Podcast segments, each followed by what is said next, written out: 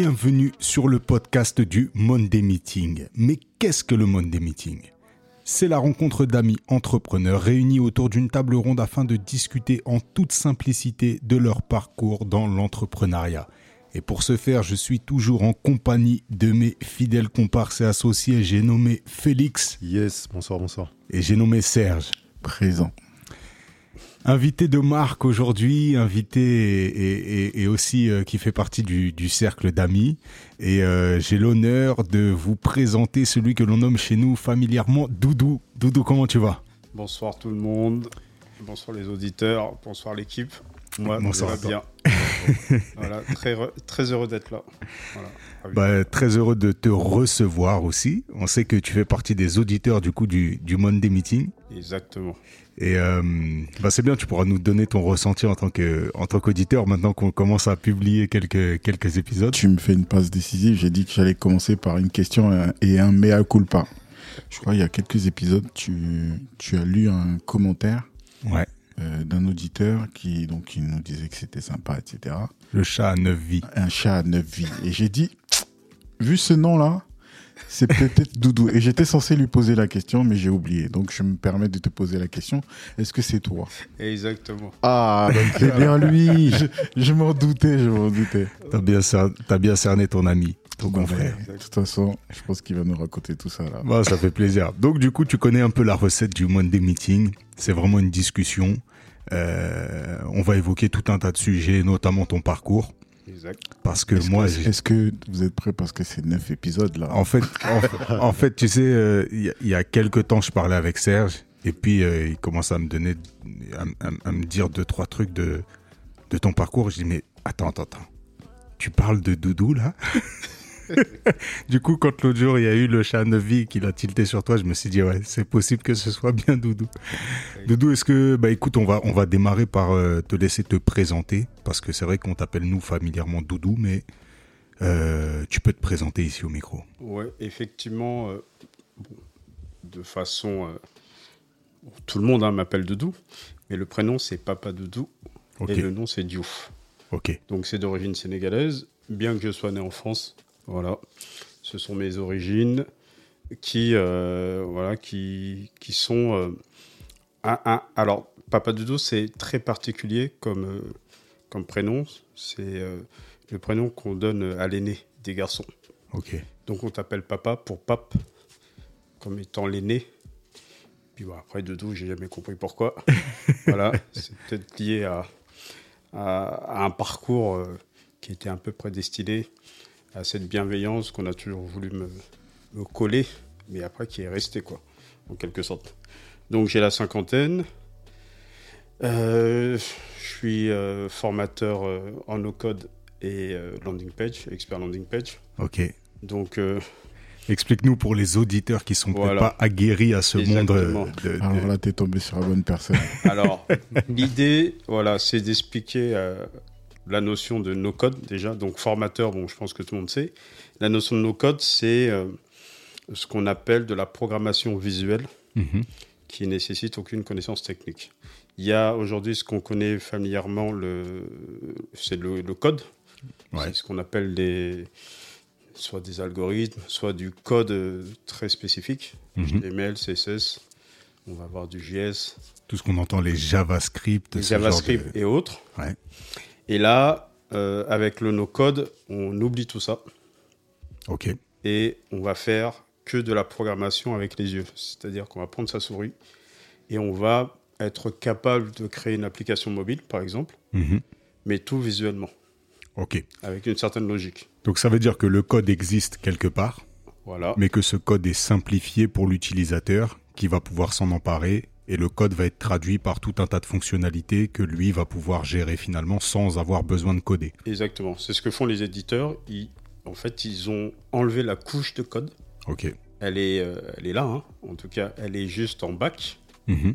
Mais pour le commun des mortels, on va dire pour une personne lambda, elle code, mais elle le fait en déplaçant les éléments et en allant prendre par drag and drop des éléments qu'elle va déplacer et de cette façon, elle va créer quelque chose. Ok. Si on devait faire un parallèle, mm. en gros, c'est comme si tu construisais une maison euh, en bois soit avec ton menuisier qui, qui vient et qui coupe et qui, qui clôt tout sur place, soit le no-code, c'est plutôt le préfabriqué. Ok. Tu as des briques qui sont déjà euh, en place et tu as juste à les assembler visuellement, justement, Ouais. sans, sans savoir comment l'intérieur de ces modules-là Ont été ont euh, été construits. Voilà, exactement. Voilà. C'est pour ça qu'on parle de stack no code. La stack, ce sont des briques qui viennent Ok. se superposer les unes aux autres, en fait. L'analogie était bonne. Exactement. Bon, ça va. Ah, ils savent de quoi ils parlent quand même. Ils savent de quoi ils parlent. Ça, c'est leur game. On est un peu dans le métier. quoi. nous, nous, on est de simples clients pour vous autres parce qu'une fois qu'on a, qu'on a réalisé nos vidéos, qu'on a fait toute notre petite production, il faut bien qu'on les mette en valeur à travers un site internet et c'est, et c'est là qu'on, se dirige vers un codeur ou, et c'est, c'est Ouais, là que, codeur. exactement. Voilà. Et en fait, c'est, euh, bah, en discutant un petit peu avec Sergio parce que nous, on a fait une refonte totale de notre site euh, justement en, en début d'année Mm. Euh, dernière. Ouais. Ouais. Et, euh, et du coup, euh, il nous expliquait qu'en gros, bah, ça va vite en fait. Ça va vite et que les technologies changent. Et qu'en effet, aujourd'hui, il y avait des, bah, des outils qui nous permettaient à nous, finalement, de pouvoir rentrer en interaction avec tout ce qui est bah, le back-office, finalement, du site qui est normalement euh, dédié à un codeur. Mm. Et, et donc, nous, on utilise Webflow. C'est une, c'est une bonne technologie, Webflow? Ah, c'est puissance 2000. hein. Ok, ok. Si tu as un site Webflow, t'es, euh, là, tu es, sur le marché. là. Tu as tout compris. Putain, ça fait plaisir. Plaisir. En même temps, c'était même pas préparé. Putain. En, en même temps, on a été conseillé par Sergio, donc. euh, Ah oui, non, mais ça m'é- ça m'étonne pas. Ça m'étonne pas. Alors, après, il faut préciser aussi que euh, bien que le no-code, ce, soit des, ce, ce sont des outils avant tout, mhm. c'est aussi un, un- comment dire, un mouvement. Ouais. Voilà, parce qu'il y a No Code France qui existe, il y a le No Code Summit qui, euh, qui, qui est à sa deuxième édition euh, à la station F, déjà. Ok, ok. Et puis euh, la communauté, c'est quand même plus de 7000 adhérents. Et Mm. puis en termes de, de business, ce sont quand même pas mal d'agences qui se sont montées, des nouveaux métiers qui se sont montés. Le no-code, c'est aussi une forme d'inclusion. Mm. Tu sais, dans la démarche de transformation digitale, euh, en France, la digitalisation, c'est quelque chose de compliqué. Mm. Ce virage à tra- 360 degrés que, que pas mal de PME, d'entreprises essayent de, de prendre, c'est un peu compliqué. Mm. Et euh, l'idée avec euh, le no-code, c'est cette forme d'inclusion qui permet à, à n'importe qui, justement, de pouvoir faire des choses. Et moi, je le fais avec pas mal d'écoles. Et quand je montre à mes élèves une application et que je leur dis en, en une journée, on va faire cette application et qu'ils n'y croient pas, bah, l'effet qui se coule, il est puissant. Tu m'étonnes. Parce que à la fin de la journée, ils ont l'application sur le téléphone. Tu ils se disent, mais comment c'est possible? Et je leur dis, c'est ce que permet le no-code. Ça ne veut pas dire que c'est facile pour autant. Mais il y a une forme d'accessibilité qui est beaucoup plus simple que le code euh, qu'on connaît euh, traditionnellement, qui lui va demander une courbe d'apprentissage plus longue en fait. C'est ça, ça, C'est ça. pour ça que j'ai toujours dit ça va vite. J'ai jamais dit c'est facile. Ouais. Sinon, en fait, il n'y aurait pas de no-codeurs. Il Ouais, n'y aurait que des gens euh, qui prennent ça en main eux-mêmes. Mais voilà, il y a quand même des, des logiques à, à avoir. C'est mieux si tu as une connaissance. euh, c'est un peu comme l'intelligence artificielle aujourd'hui, euh, les générations d'images. Euh, si tu es illustrateur et que derrière tu génères des images, évidemment, ça va aller plus vite. Mm. Mais en tout cas, tu vas avoir, tu vas plus avoir l'œil pour savoir euh, ce qui cloche Ouais. que quelqu'un qui ne connaît pas du tout. Quoi. Qui va bouger les curseurs dans tous les qui a pas sens. forcément le l'œil, le goût, etc. Voilà, donc euh, c'est quand je vois un peu les pubs à la télé où on te dit ouais bon voilà fais ton site euh, gratuitement en un jour, etc. Ouais. Euh, en théorie, oui. Quelqu'un qui connaît déjà les outils en place, oui, ça va prendre un jour. Quelqu'un qui sait pas tous les process pour créer un site, parce qu'il n'y a pas que le côté technique, il n'y a pas Ouais, que ouais. monter tout ça. Il y a, et en général, ce qu'on oublie souvent, c'est il faut faire du créer du contenu, raconter une histoire. Et puis l'expérience utilisateur. Où est-ce que tu vas utilisateur, mettre ta landing page? Où est-ce que tu vas me glisser ta, ta galerie? Est-ce que c'est en ça. second plan? Est-ce que qu'est-ce que tu racontes et comment l'utilisateur finalement navigue à l'intérieur de ton site? Mais ça, c'est des connaissances en effet qui sont euh, qui sont autres et euh, bah, on conseille hein, tous ceux qui sont dans cette démarche là en ce moment, bah, allez chercher, euh, allez chercher Doudou, mais allez chercher non, mais allez chercher des professionnels parce que le faire soi-même, c'est euh, euh, non non, allez chercher des professionnels. Ouais, il y a une expertise quand même, hein, parce que tu, tu- tu- quand tu parlais de Webflow, Webflow, la courbe d'apprentissage est quand même plus importante. On appelle ça des website builders. Mm. Webflow est, est très bien fait pour les, euh, pour les designers, voilà, les web designers. Ouais. puisqu'effectivement c'est assez visuel, mais toutefois, il y a quand même des couches euh, de code. À un moment donné, tu vas en avoir besoin, Mm. du custom code. C'est pour ça qu'on parle de low code dans ces cas-là. Ok. Et euh, il y a aussi, euh, bah, on a des principes à respecter quand on fait un site. Après, notamment la landing page, parce que moi, c'est mon expertise. Il n'y a pas que l'aspect du site. Il y a euh, tout ce qu'il y a avant, le travail euh, du persona. Il y a quand même le copywriting. Mm. Il y a comprendre la hiérarchie visuelle. Il y a tout un aspect, euh, comme le précisait Serge, des méthodologies qui font que euh, pour que ça convertisse et surtout pour qu'un visiteur euh, vive une expérience utilisateur euh, probante, Mhm. ben, il faut avoir respecté tout un ensemble de choses. Sinon, ça ne convertit pas et ça ne fonctionne pas. Concrètement, la, la landing page, comme son nom l'indique, c'est la page sur laquelle on atterrit. Donc, quand tu as fait une campagne de communication autour de ta marque, les gens débarquent là-dessus. Et normalement, tu dois avoir euh, la continuité de ce que tu as promis. C'est-à-dire que quand tu arrives dessus, tu vas avoir euh, quelle est ta proposition de valeur, qu'est-ce que tu racontes, qu'est-ce que tu promets, quels sont, les, quels sont les problèmes que tu résous, quelles sont les preuves que tu apportes à ça. Et aussi, euh, bah, comment on accède à ce que tu proposes finalement. Ouais. Donc il y a quand même des règles, comme il disait, de hiérarchie visuelle et, et de d'architecture de l'information pour que la landing page transforme. C'est-à-dire quand tu arrives dessus, tu ne repartes pas euh, deux minutes après sans avoir trouvé ce que tu veux. Donc ça demande quand même autre chose que juste mettre des blocs euh, les uns à côté des autres. Il faut, faut connaître et comprendre ces logiques-là et savoir les mettre en place.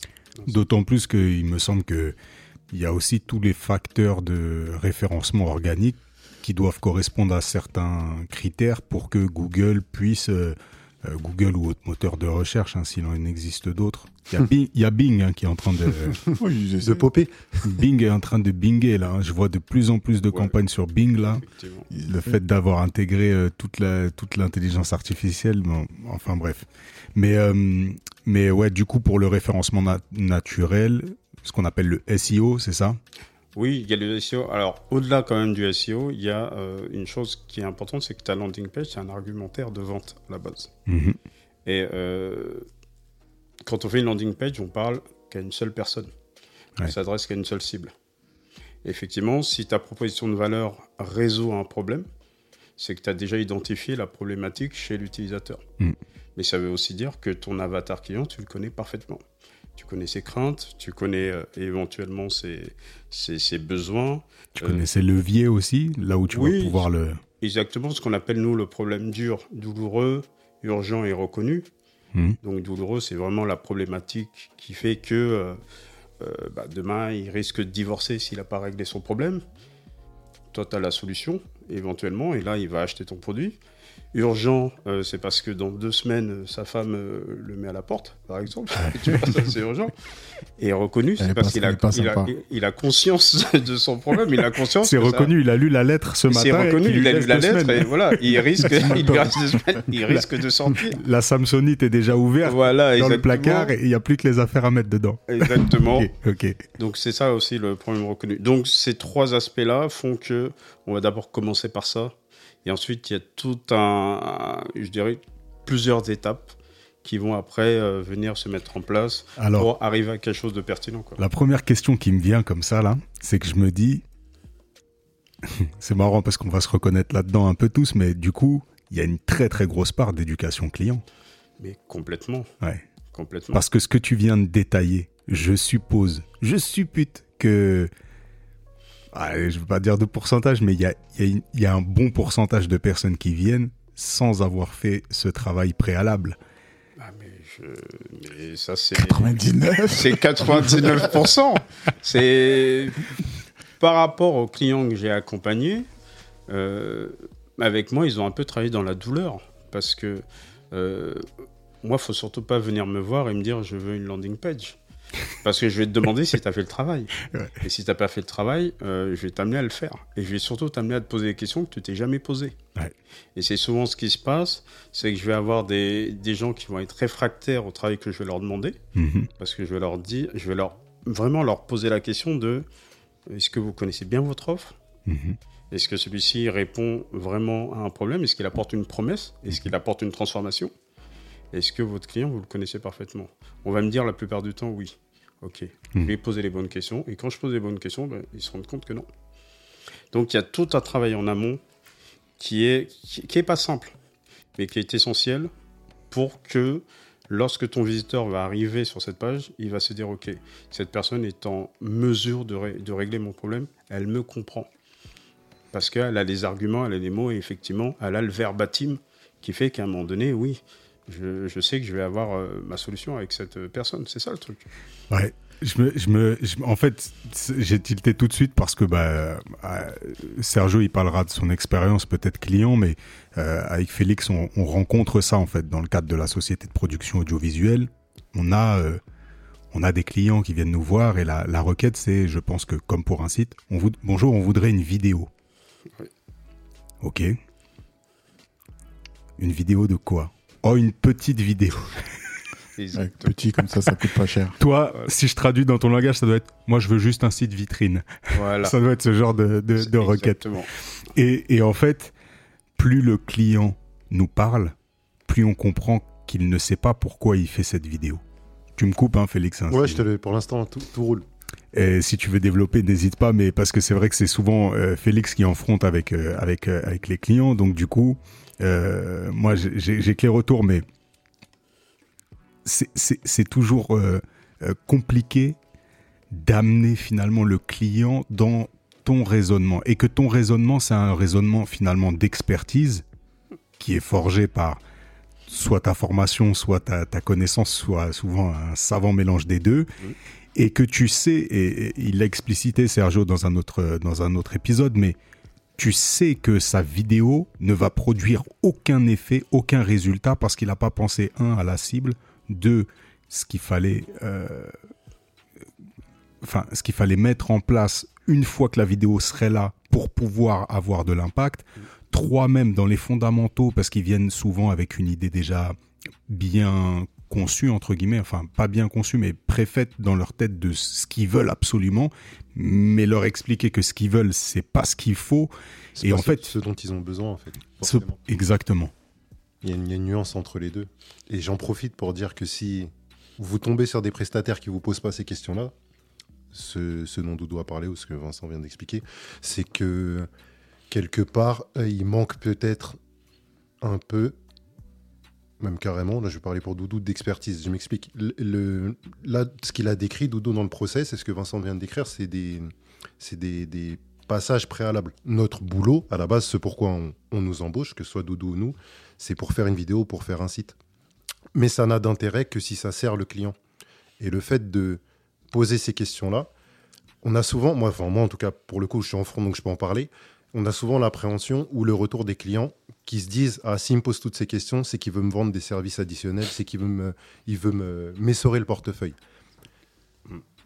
Euh, sans aucune hypocrisie, oui, ça va sûrement vous coûter plus cher que ce que vous pensiez au départ si vous êtes dans cette logique-là. Mais le but avant tout, c'est que le travail qu'on vous délivre serve à quelque chose. Parce que faire une vidéo ou faire un site pour créer du contenu, ça n'a pas d'intérêt s'il ne sert pas le, le- le- le besoin de la société.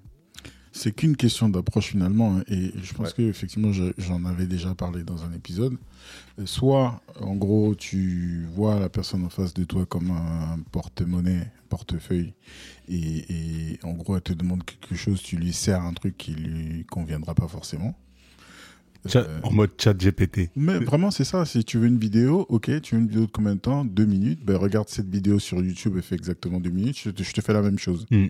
Mais est-ce que ça répond à la problématique de la personne? Est-ce que ça a même une chance de générer quoi que ce soit? Peut-être qu'il est en recherche de notoriété. Est-ce que ça va lui développer sa notoriété? Mhm. Est-ce qu'il est en recherche de, de, je sais pas moi, de nouveaux clients? Est-ce que ça va déclencher des ventes? Tu te poses même pas la question, tu le fais. Nous, on a décidé euh, de ne pas aller dans ce courant de pensée là, parce que pour, moi, c'est du vol. Mhm. Voilà. Donc, quand la personne te pose la question, effectivement, ça peut être hyper déroutant. J'en avais parlé dans un épisode, j'ai dit, j'ai dit, j'ai même été obligé de complètement de changer mon fusil d'épaule et m'adresser à d'autres types de clients parce que justement cette courbe d'apprentissage était trop grande Ouais. par rapport à- aux gens que je visais, c'est-à-dire sur, sur- des entrepreneurs, des gens qui, qui pour le coup, on en, on en a vraiment besoin, mais qui vont en général arriver en face de toi avec euh, un dispatch déjà de leur moyen de communication qui est pas bon. Tu vois, ça veut dire qu'ils sont déjà à côté de la plaque et mal accompagnés dès le début. Mm. Donc ils vont arriver avec, euh, je te donne un exemple, un produit qui doit sortir sur le marché avec un budget global de 100 000 euros où ils vont mettre 90 000 euros sur le développement du produit. Mhm. Et ils viennent te voir à la fin en disant ah ben mon produit il me faut un logo, euh, un site internet, une vidéo de présentation, etc., etc. Et là tu leur expliques que même si j'étais très très gentil et j'arrivais à faire tout ça dans le budget qu'ils me donnent, ça serait malhonnête de ma part de leur remettre ça parce qu'à la fin ils auraient dépensé 100 000, mais il manquerait ben, la promotion de tout ça. Mhm. Parce que je dis un site internet, ok, tu fais ton nouveau site, c'est comme si tu rentrais chez SFR ou Bouygues ou autre, tu achètes un téléphone, une puce, tu sors de là et tu espères que ton téléphone sonne. Mhm. Mais forcément, il sonnera pas parce que tu as ton numéro. Donc il y a toute cette campagne que tu dois faire pour que les gens connaissent ton numéro et t'appellent. C'est- Donc c'est la- la- l'analogie par rapport au site internet. Donc quand je parlais de landing page, c'est on atterrit dessus, mais on atterrit dessus parce qu'il y a une campagne en dehors où tu as parlé de toi, de ce produit-là, et les gens arrivent sur le site pour transformer. Voilà. Mhm. Mais il y a tout ça. Donc je peux pas te faire le- la landing page si je sais même pas à qui tu veux vendre le produit, tu vois. Et en fait, tu rentres dans un rapport où tu es censé faire juste entre guillemets un site, mais tu te rends compte en Que étant en train de honnête refaire les fondamentaux de la que boîte. le business plan il est pas bien fait et que voilà donc euh, quand- et donc j'ai décidé d'arrêter de rentrer dans ça parce que bah, ça me prend du temps et ça me coûte de l'argent finalement Ouais, c'est clair. Ah ouais, Et en fait, l'erreur fondamentale, c'est que ils veulent la forme sans le fond. Ouais. Et c'est une erreur. C'est d'abord le fond qui compte, et c'est le fond qui construit la forme. Mais ça, c'est pour ça qu'on doit éduquer le client. Et dans la société actuelle, c'est un paradigme qui est difficile à installer. Et Ouais, et, et- et si tu veux, tu vois, je reviens sur ce que disait Félix tout à l'heure. Quand tu me demandes ça, euh, parfois je dis, écoute, je veux même pas te prendre d'argent. Moi, je te conseille l'argent que tu voulais me donner, va travailler le fond, et au lieu de créer un site, ben, mets ça sur les réseaux sociaux. Mm. Créer un, un LinkedIn, c'est gratuit. Mm. Et tout le message que tu veux passer, toutes les histoires que tu veux raconter, raconte-les sur un média existant qui va pas te coûter la mise en place d'un site internet, Mm. mais tu verras déjà des résultats. Je dis LinkedIn, ça peut être Instagram, TikTok en fonction de ta, de ta cible, mais c'est des outils qui sont déjà en place. Donc, si, si en gros t'as pas assez, quand moi j'analyse un petit peu ta demande et les moyens que tu mets en face, je préfère que tu travailles bien ton contenu et que tu ailles le mettre sur une plateforme existante, que tu crées un joli site où il y a rien d'intéressant dedans. Ouais. Voilà. Non, c'est clair. Là, on, est, on, a dé- on a démarré le parcours par la fin. Ouais. Par la neuvième vie. C'est, c'est- ouais, par la neuvième vie, la vie actuelle. Mm. Mais, euh, mais, mais on est, on est obligé. Et tu vois, c'est, c'est marrant parce que ça correspond un petit peu à notre rencontre finalement parce que euh, je connais que ta dernière vie. Et c'est que en discutant au fur et à mesure avec Sergio, qui te connaît depuis plus longtemps, que j'ai appris que tu avais tout plein d'autres vies. Exact. Et donc, euh, il est important de recommencer, de commencer par le commencement. Je sais plus dans quel film c'est, mais ça me faisait bien rire ça. Euh, Doudou, euh, donc du coup, tu dis que t'es né en France, t'es euh, t'es dans quelle région de France, t'es dans quel secteur? Alors, juste pour revenir, donc, c'est bien qu'on ait commencé par la fin, parce qu'il y a un lien avec euh, ce qui s'est passé Parfait. euh, au début. Et en fait, tu vas aussi comprendre pourquoi je suis dans ce métier de formateur Ok, et que tout est lié en fait. Il y a, le hasard n'existe pas en fait. ok, Tout est déjà lié. Donc moi, je grandis euh, d'abord dans le 18e. Euh, je vais avoir allez, une vie assez cool d'élève, euh, un peu perturbateur. Je vais rencontrer mon pote doc gynéco en 5e. Donc Doc. Gynéco qu'on qu'on connaît, qu'on salue. Salut, voilà, au collège Maurice Utrio. Et euh, on est de bons élèves, on travaille bien. Et puis, euh, de fil en aiguille, euh, bah, on va apprendre à se connaître, on va être de très bons potes. Et ce gars-là, il avait déjà une plume. en cinquième, il était, il était déjà très bon. Ok, Et je me souviens que bah, le rap, pour lui, a commencé comme ça. Euh, voilà, l'école, c'était quand même quelque chose d'assez sympa, mais voilà, on s'ennuyait un petit peu à l'école. Lui a pris un autre chemin. Nous, entre-temps, on a déménagé. On est parti euh, vivre dans le 91. ok, Et c'est là où je vais passer le plus clair de mon temps. Ok. Donc, dans un dé- au début, je vais naviguer euh, entre Paris et, et Évry, parce que je suis pas heureux à Évry. Ouais. Voilà, je restais avec mes potes du ministère Hammer, avec Stomy à l'époque, avec euh, Bruno. Mais voilà, avec le temps, euh, les trajets, bon, c'est- usant. Et puis, euh, je commence à accepter cette vie à Évry, qui est quand même assez intéressante. Je vais donc au collège, lycée, mais bon, sans, sans, sans apprécier ce que je fais. Et puis, voilà, la continuité jusqu'au jour où bah, je m'arrête, j'en ai marre. Voilà, ça me, ça me plaît pas. Euh, je me sens pas, je me sens pas à ma place. Mhm. Et euh, bah, je décide d'arrêter l'école. Erreur. Parce que mon père était là. Voilà, on est une famille de, de cinq enfants. Euh, on est éduqué à la spartiate quand même par le, par le père, hein, par le daron. Une mère bienveillante qui fait attention, mais voilà, un père qui est un peu, un peu dur. Quel est votre métier?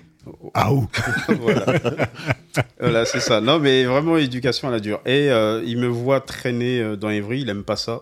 Ok. Et euh, là, il me, il me met le couteau sous la gorge et il me dit écoute, soit c'est le Sénégal, le bled, Mhm. ou soit c'est l'armée. Et là, je me dis waouh, Les grandes menaces de les Daron. grandes menaces du daron. tu sais, il n'y a pas eu de, le, y a Bah, pas eu le euh, choix mielleux. tu sais. Voilà, non, non, non, non. Il n'y a, pas- la- y a pas l'école, hein, c'est Sénégal Voilà. Il n'y avait pas Punta Cana non plus. Voilà, la peste ou le choléra, voilà, c'était c'était ça. Et à un moment donné, euh, j'avais un pote, euh, Edouard, qui était militaire, un, un autre gars aussi, Sidney, qui était militaire, qui était parachutiste, et qui me racontait un peu leur, euh, leurs histoires en tant que parachutiste. Et euh, de fil en aiguille, je me suis dit, pourquoi pas C'est vrai que mon père me mettait la pression, l'armée, ça avait l'air sympa, du moins de la façon dont il me le présentait. Ok. Moi, j'ai jamais, j'ai jamais vu cette, euh, cet interstice de sympa dans l'armée. Ah, mais tu ouais. vois, Voilà, voilà. Non, non, mais après, je l'ai... en film, C'était bien vendu, les gars. Non, non, je me suis bien fait avoir et je l'ai compris par la suite. Mais voilà, il faut que je fasse un choix. Euh, parce que moi, le bled, c'est no way. hein. Impossible. euh, J'ai pas envie d'aller là-bas. Surtout qu'ils voulaient m'envoyer au village. Ouais, c'est, on, on, c'est pas, t'allais pas finir à Sali, euh, dans le, Voilà. dans l'hôtel Non, 5 non. étoiles, à, Non, non, ça à, allait siro- être, euh, à siroter le bissap tranquillement les pieds dans l'eau. C'était dans À le préparer surtout, je pense. voilà. Là, c'était plutôt de- voilà, dans les champs, à le préparer. Allez cueillir, allez La- cueillir. voilà, le accueillir hibiscus. la, la fleur d'hibiscus. et là, il y a l'armée et effectivement, cette, euh, voilà, cette opportunité euh, se présente. Euh, donc, euh, je fais cette fameuse intégration à Vincennes dans un premier temps. Trois jours, voilà, pour voir si tu es apte ou pas. Ok. Et effectivement, je suis apte. Et euh, quelques temps après, euh, on m'apprend que je vais euh, rejoindre le régiment para- parachutiste du 6e RPIMA, Mont-de-Marsan. Et il y avait effectivement mon pote Edouard Diata, qui était là-bas, qui était déjà sergent. Et Ok. je me suis dit, ouais, ça va être la bonne planque. Et j'avais 19 ans. Donc le jour où je décide de prendre mes bagages et de partir, je pars. Et euh, je vais faire mon intégration, euh, bah, je dirais de façon assez simple. Le parcours standard qui est que voilà, il faut obtenir son béret rouge. Mhm. Euh, donc tu es un bleu, tu arrives comme un bleu, tu arrives à l'instruction. Et puis pendant deux mois, bah, pendant deux mois, tu vas cravacher, tu vas souffrir comme jamais de ta vie, tu vas souffrir pour atteindre, euh, pour avoir ne serait-ce que les fourragères, c'est ce qu'on met sur le côté Ouais. pour avoir ton, ton comment dire, euh, ta petite insigne de parachutiste et ton béret. Mais l'affectation, comment elle se fait, Doudou? C'est toi qui décides de rejoindre le groupe des paras ou c'est, c'est, c'est, euh, Alors c'est toi qui décides. d'accord, ok. Voilà, moi c'était une décision assez mûrement réfléchie et puis inspirée par ces deux potes. ton, ton pote qui était Voilà, et plus surtout, sergent euh, déjà. voilà, Edouard. Mais euh, effectivement, je vais aussi me découvrir là-bas. Il y a quelque chose d'intéressant que je voulais vivre. Euh, tu sais, quand t'es gamin, très souvent, tu dis ouais, la guerre, ça doit être sympa. Toi, t'as des images de films de guerre. Chuck Norris. Voilà, Ah, c'est avec marrant, mon père. j'ai jamais eu moi ce. Jeune Rambo. Alors, mon père était, était fan de western et de films de guerre. Ok. Et on passait très souvent nos soirées à regarder des films de guerre. Et puis moi, il y a un film qui m'avait euh, longuement euh, marqué. C'était euh, le film sur le débarquement, Le jour le plus long. Ouais. Un ouais. film en noir et blanc qui avait été, euh, moi, qui m'avait traumatisé étant jeune. Qui est l'un des films les plus longs d'ailleurs. D'ailleurs, voilà, il est incroyable ce film. Ouais. Et, euh, et puis j'avais été bercé par ça. Donc forcément, aller à l'armée, pour moi, c'était euh, bah, c'était un peu un jeu, quoi. J'avais pas C'était une, un film, idée. c'était une voilà, fiction. c'était un- une fiction. J'avais pas une idée claire de ce qu'était l'armée. Et pendant ma période d'intégration et d'instruction, parce que pendant deux mois, on te forme, là, je vais vraiment euh, découvrir ce que c'est. Et euh, je vais particulièrement apprécier. Parce que jusque-là, c'était dur, mais c'était pas insurmontable. Mhm. Ça allait. Et le fait d'être à l'instruction, euh, bah, mes supérieurs se sont rendus compte que j'avais une facilité assez rapide de, de, de- de- en tout cas d'emmagasiner les informations. J'avais bah, cette capacité à aussi à, à- quand on me demandait quelque chose, euh, quand on me je sais pas moi, quand on me demandait par exemple de de, de, de faire un certain nombre de choses, bah, je, je, voilà, je comprenais assez rapidement les choses. Quoi. Mhm. Et ils se sont dit, bah tiens, vu qu'on a l'instruction, on aimerait bien te garder à l'instruction et puis on va t'intégrer comme instructeur. Donc, c'est là où j'ai euh, quelque part démarré mon métier de formateur en fait. Ok.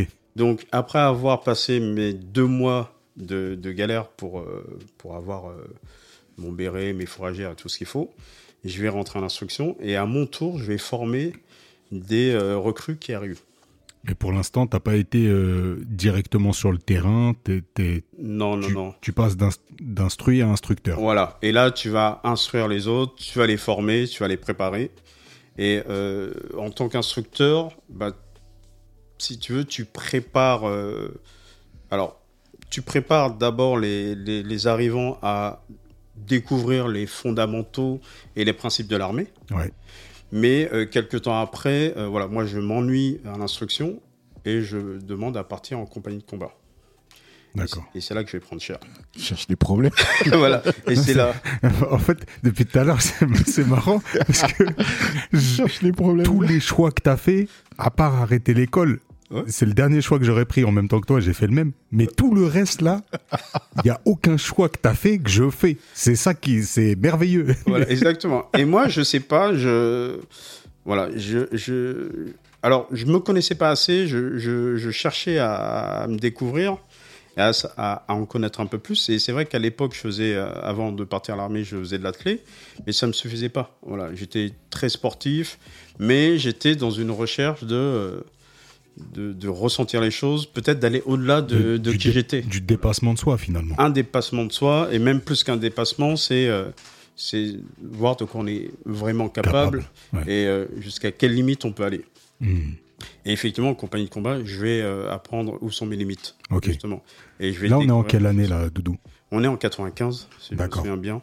Parce que c'est vrai que pour la plupart des gens, moi je m'intéresse pas mal à la géopolitique, à la géostratégie, à, tout, à, à tout- à tous ces, ces- ces sujets-là, mais pour la plupart des gens, euh, finalement la dernière guerre dans laquelle euh, la France était euh, enlisée, c'est on va dire l'Indochine et puis la, la guerre d'Algérie avec où vraiment les, les- les troupes sont mobilisées et, et ainsi de suite. Mais en fait, on oublie que la France, c'est une, une armée de combat. Et qui est déployée à travers le monde sur des théâtres de guerre. C'est-à-dire que la France n'est pas en guerre, mais par contre, son armée est déployée à travers le monde pour euh, en soutien. soutien, pacifier ou, euh, ou euh, supporter Voilà. ou apporter assistance pour des, sur des, mais c'est des théâtres de guerre. D'opération, etc. Mais en fait, elle vient pas annexer, mais elle vient en soutien. C'est ça. où elle vient protéger. Et dans ce, dans ce parcours, donc en, compagnie de combat, euh, je vais être, euh, je vais former, mais je vais être formé aussi à nouveau en compagnie de combat. Je vais apprendre à, manier la 12-7, qui est une grosse mitrailleuse euh, qui a la capacité de couper un homme en deux. Quand on tirait sur des armoires, ça te déchiquette les armoires. C'est vraiment une arme de dingue. Je vais Bon, le tir au FAMAS, c'est le basique, mais je vais apprendre aussi à, à tirer au fusil à lunettes. En fait, je vais apprendre tout un ensemble de choses. Mhm. Donc, tous les ru- rudiments en tant que chef d'équipe, je vais être formé à ça en préparation de la guerre de Sarajevo. Mais on, est- on ne savait pas encore quand on allait partir. Parce que c'est l'époque du Kosovo, c'est l'époque de C'est l'époque du Kosovo, Sarajevo, Balkans, les- ouais. la guerre des Balkans. euh, voilà, Slobodan Milosevic. et- voilà Ouais, exactement. Serbie, ouais. Cette, euh, ce conflit qui, qui fait des ravages hein, Ouais. à l'époque, avec ce, ce- bah, cette catastrophe ou une, bombe, une bombe ou, ou, je sais pas, un attentat sur un marché Mhm. qui tue des milliers, des milliers ou des centaines de personnes. Et euh, c'est là qu'on va commencer, nous, à être mobilisés à ce moment-là. Mhm. Donc j'ai formé euh, mes équipes, je suis euh, voilà, formé au rudiment et on est prêt à partir. Et en fait, euh, quelques jours avant de partir, on nous rassemble dans, dans la cour et on se met tous au garde à vous. L'adjudant arrive, le colonel arrive, et puis on nous informe qu'on va partir prochainement. On nous demande si on est prêt à partir. Et puis surtout, on nous dit euh, que ceux qui ne veulent pas partir euh, mettent un pied devant ou avancent devant et, et puis se présentent. Mais tout le régiment est engagé dans, dans le conflit. Et c'est tout le bataillon qui, euh, qui va partir. Bon là, tu as galéré pendant je ne sais pas combien de temps à te former. Il y a un moment donné où tu te dis non, faut aller jusqu'au bout. quoi. Mhm. Et c'est vrai que bon, on a eu quelques personnes qui ont refusé de partir. Tu vois, là, j'aurais encore pris ce choix, moi. Eh ben non, moi je décide. Aïe. Moi, je décide d'y aller en tant que, en tant que caporal en plus. Alors, les, les grades, c'est quoi D'abord, t'as. Alors, simple soldat. Ouais. Soldat sans grade. Il t'appelle, euh, sous-merde la plupart du temps. D'accord. Voilà. Ok. Caporal, caporal-chef, après sergent, sergent-chef, Ok. adjudant, major, et tout, etc., adjudant-chef, major, etc., etc. Et capitaine après. Et après, euh, colonel. Et euh, non, je passe quand même mon... d'un niveau caporal, Mhm. mais euh, il voilà, je vais vivre une injustice, je vais rester caporal tout du long. de, mon, de, cette, de cette période. Et, mais bon, après les choses vont se dérouler plutôt autrement. Et donc on décolle, on part, on part de, de Mont-de-Marsan, donc à la base aérienne qui était pas loin. Et euh, on décolle. Bon, euh, moi j'annonce à mes parents que je vais partir, donc euh, mes parents étaient en panique. Ah, c'est là qu'il fallait dire au daron. Bah, voilà. Mais voilà, ma mère était pas bien. tu m'étonnes. C'est vrai qu'on avait eu, on avait eu droit à quelques jours avant de partir. Donc j'avais dit à personne. C'est bien plus tard que des amis, parce que je passais à la télé un jour et mes amis vont découvrir que je suis parti là-bas, mais personne ne savait que j'étais parti à l'armée. Ok. Je n'avais rien dit à personne et personne ne savait que j'étais parti à Sarajevo. Donc les au revoir se font, je rentre au régiment et quelques jours après on décolle. Mais là où je vais vraiment souffrir, et c'est là où, où même je suis né pour la première fois, c'est quand on va partir à Sarajevo, qu'on arrive à Sarajevo, qu'on arrive à l'aéroport de Sarajevo, on a à peine atterri que j'ai déjà ma première mission. Et on me dit, Doudou, Caporal Diouf, tu prends ton chauffeur VAB, c'est un véhicule blindé, et il s'appelait euh, Alami.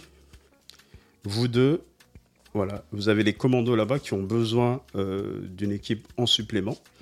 Et vous allez, euh, vous devez les suivre. Et je demande à ce moment-là à mon adjudant, mais ok, il y a une mission, mais c'est quoi le, c'est quoi la mission? Est-ce que vous pouvez nous en dire un peu plus? Il me dit non, non, je peux rien vous dire, mais vous devez suivre.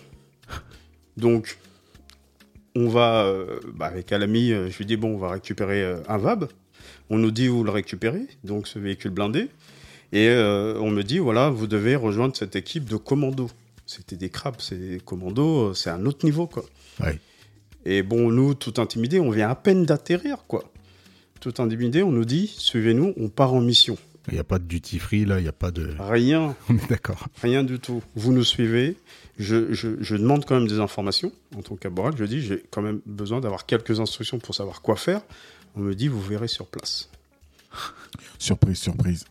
Non, mais là, c'était pire qu'une surprise. Et on les suit donc dans, dans, dans- dans notre véhicule. On est euh, plusieurs, plusieurs véhicules. Et puis en face de nous, on a quand même un commando, quoi. C'est pas n'importe quoi. Mm. Bon. On a beau être parachutiste, là, quand on atterrit, on est casque bleu, on n'est pas encore parachutiste dans ces cas-là, parce qu'on était euh, pour. euh, c'est- voilà, c'était l'ONU. Ouais, c'était euh, ouais, l'ONU, je pense, voilà, à l'époque. Donc, t'es pas, t'atterris pas en tant que béret, béret rouge, t'es pas, t'es pas parachutiste, t'es juste un casque bleu. Mhm. Et donc, tu suis et tu, tu fais ce qu'on te dit. Et là, on va parcourir, euh, allez, peut-être 5 km. On va découvrir effectivement un peu euh, cet environnement voilà, de destruction. C'est terrible, quoi, ce qu'on voit. Mais surtout, ce qui va nous choquer, c'est quand on va arriver à un endroit et on va pas comprendre où on est exactement. On va simplement le comprendre par euh, une odeur qui nous rentre de la bouche. Mais quand je te dis ça rentre dans la bouche, euh, on, a, on était presque en train de suffoquer. Mhm. Et là, euh, je vois à l'ami en panique. Moi aussi, je panique. Je me dis, mais c'est quoi cette, euh, c'est quoi cette odeur dans la bouche? Et là, euh, il y a un capitaine qui voit qu'on est en panique. Il voit que ça va pas. Il se rapproche et il nous dit, bon, détendez-vous, calmez-vous. Il y a juste un charnier en face. Il y avait, je sais pas combien de morts dedans. Ouais, En fait, c'était un charnier à ciel ouvert. ouais. Et nous, on arrive dans ça. Et c'est là où je découvre l'odeur de le goût de la mort. Et là, je me dis, waouh, j'ai un choc, mais je suis tellement choqué que je tremble en fait. Ouais. Et on se dit, waouh. Donc, donc quoi on est arrivé? Dans quel merdier on s'est foutu? Et là, on se- et là, je commence à regretter mon choix. Tu réalises ton Parce choix. que je prends conscience, et c'est pour ça que je dis, je suis né pour la première fois, je prends conscience de la mort. Je vois la mort. Et ce que tu vois là, mais c'est choquant, c'est tellement choquant que non, on en tremble, quoi. On en tremblait. Et puis eux, vous voyez les commandos habitués à ça. Ouais. Toi, tu viens à peine d'arriver, tu dois faire avec ça. Et on nous dit, voilà, vous allez rester là quelques minutes, euh, voilà, en support. Et puis on me dit, ouais, euh, caporal, tu montes sur ta tourelle et tu surveilles autour. Si ça tire pas. Bah, je te dis la panique. Je monte sur ma tourelle, mais je suis pas tranquille. Bon, je, pr- je précise, euh, on est toujours dans le même épisode, on parlait de landing page a 5 Non, mais, minutes. ah, mais c'est là, c'est là. C'est c'est ouf. Voilà. Ça, Et, c'est pas- et, et, et je, je, je, je t'interromps aussi, Doudou, pour te poser une question. Parce que ce qu'il faut savoir, c'est que ce monsieur-là, je le connais depuis plus de 15 ans. euh, qu'on a passé euh, énormément d'années où on se voyait tous les jours. euh, Au travail, on a bossé ensemble en agence. euh, On allait faire du sport ensemble. Donc, on a passé énormément de temps à, à discuter de plein de sujets. Et ça, je savais qu'il était euh, parachutiste, parachutiste, béret rouge et tout ça, mais ça, je pense qu'il avait un blocage, il m'en a jamais parlé. J'en ai entendu parler il y a pas très longtemps, il y a Mm. quelques années. Mm. Est-ce que tu peux nous expliquer ce qui a permis de débloquer la parole comme ça, que tu puisses aujourd'hui en parler, euh, oh, je sais pas si c'est tranquillement, mais Oui, j'en parle tranquillement. et, et, et, euh, ouais, qu'est- qu'est-ce qui fait que aujourd'hui tu tu revis ces événements euh, un peu plus sereinement? Alors, déjà une thérapie. Moi, il a fallu que je fasse une thérapie, mais elle est venue très tardivement, hein, cette thérapie. Parce que bon, moi, ça m'avait rendu fou. Hein. Euh, Sarajevo, ça, je ne suis pas sorti indemne de tout ça. Ah, Tu m'étonnes. Voilà, ça m'a beaucoup, beaucoup perturbé. Euh, après, j'en parle librement aujourd'hui parce que j'ai. euh, depuis cette expérience, moi, j'ai conscience de la vie. Mhm. Tu vois, euh, moi, tous les matins, quand je me lève, je suis dans la gratitude. Mhm. Je dis merci. Mhm. Je respire, je me touche, tout va bien. Me plaindre, c'est pas mon truc. Parce que je suis toujours rappelé par cette expérience. Qui dit qu'on a de la chance de vivre, en fait. On a la chance d'être debout parce que de tout ce que j'ai pu vivre là-bas, j'ai vécu des moments où il y a des fois, je me disais, mais C'est les dernières secondes, quoi. voilà. Ouais. Voilà, parce que tu, tu vois, beaucoup de gens vont avoir tendance à se plaindre euh, sans prendre en considération ce qui se passe ailleurs. Moi, quand il y a la guerre ailleurs, ça me plaît pas. hein, ça- Moi, je suis jamais bien quand il y a la guerre ailleurs. Mm. Que ça soit l'Ukraine, que ça soit Gaza, que ce soit tout ça, moi, ça me déplaît complètement. Et je me dis qu'on devrait, on devrait pas vivre ce genre de choses. Et notamment quand c'est des enfants, parce que moi, j'ai vu des enfants vivre des choses là-bas Mm. qui sont terribles. Mm. Après, j'ai le recul nécessaire parce que j'ai fait le travail qu'il fallait faire. Parce que au-delà de cette situation-là, il y en a eu d'autres où euh, j'ai euh, j'ai été amené à, à tirer. Parce qu'il y a eu un moment où, euh, après cet épisode, il y a eu plein de petits épisodes comme ça qui, qui, qui ont été malheureux. Mhm. Mais euh, voilà, après, il a fallu faire cette thérapie pour soigner ça, où on a été, euh, on était en mission sur un checkpoint. Voilà, on devait faire en sorte que ce, ce passage routier euh, soit euh, contrôlé systématiquement. Et un jour, et ce jour-là, voilà, on nous tire dessus. Mais on nous rafale comme jamais, quoi. Donc tout le monde se cache derrière euh, le véhicule blindé. Et là, l'adjudant me dit, Diouf, droit dans la direction de mon bras, tu charges ta doucette et tu tires.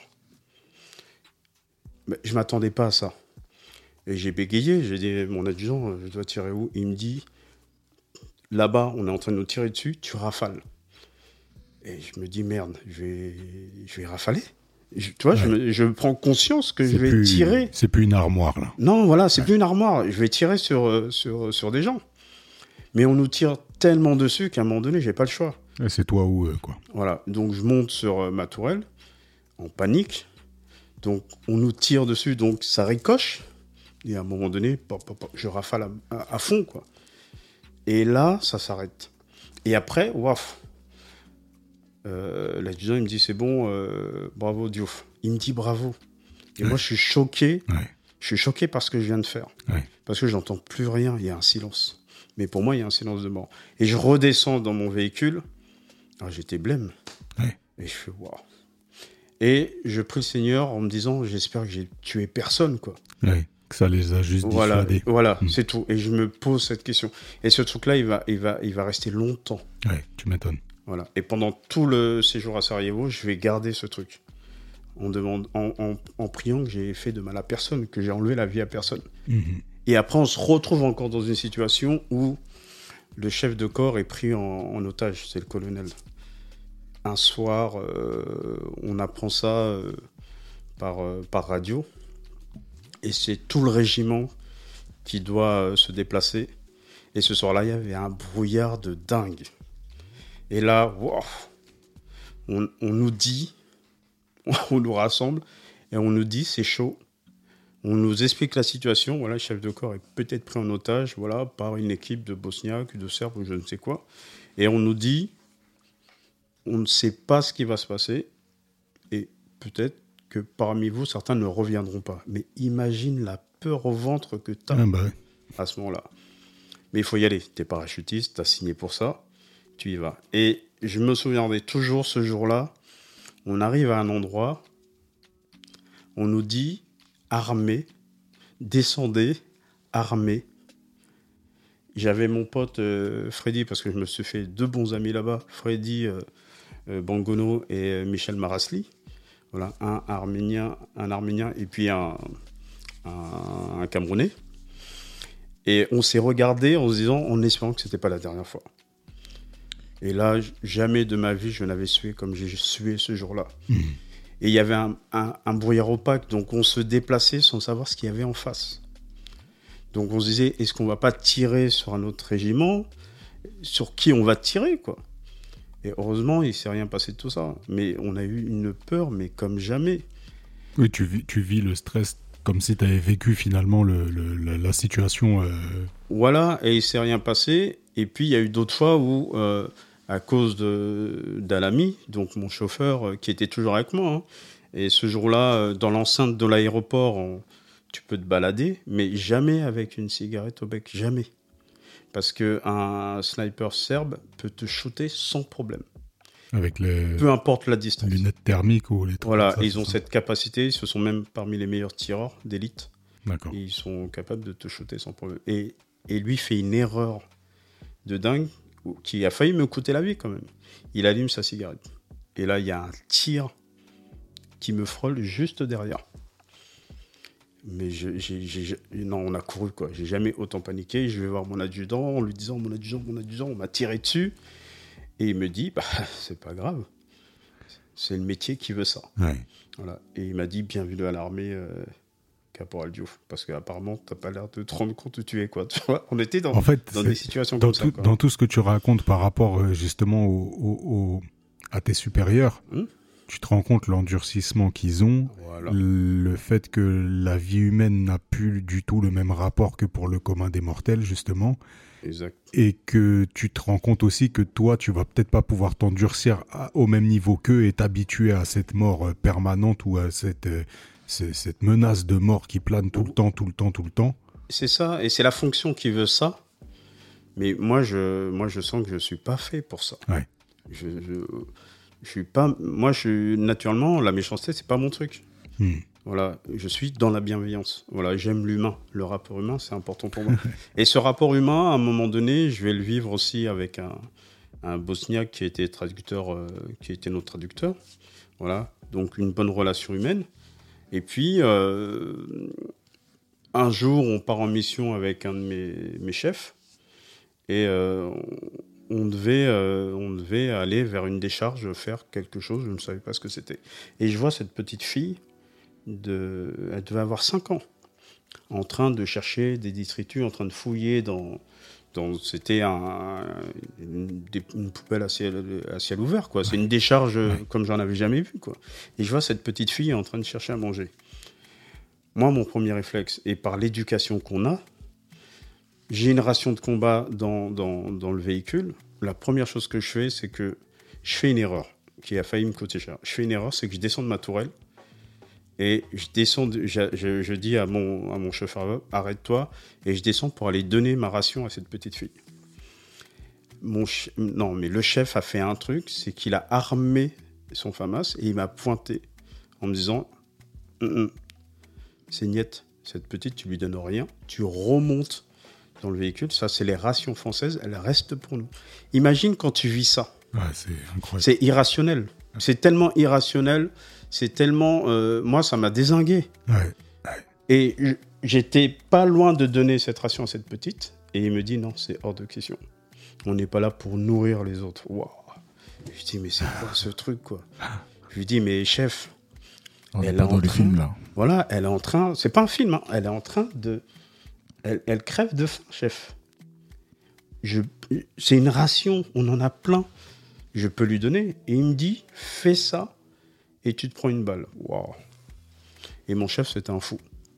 Ouais, bah là, on a capté. Voilà. On lui Et là- passe pas le bonjour. Voilà, voilà. Euh, lui passe pas le bonjour, ça c'est clair. C'est incroyable. No name dropping. Voilà. Ouais. Et je suis obligé d'accepter ça, de remonter.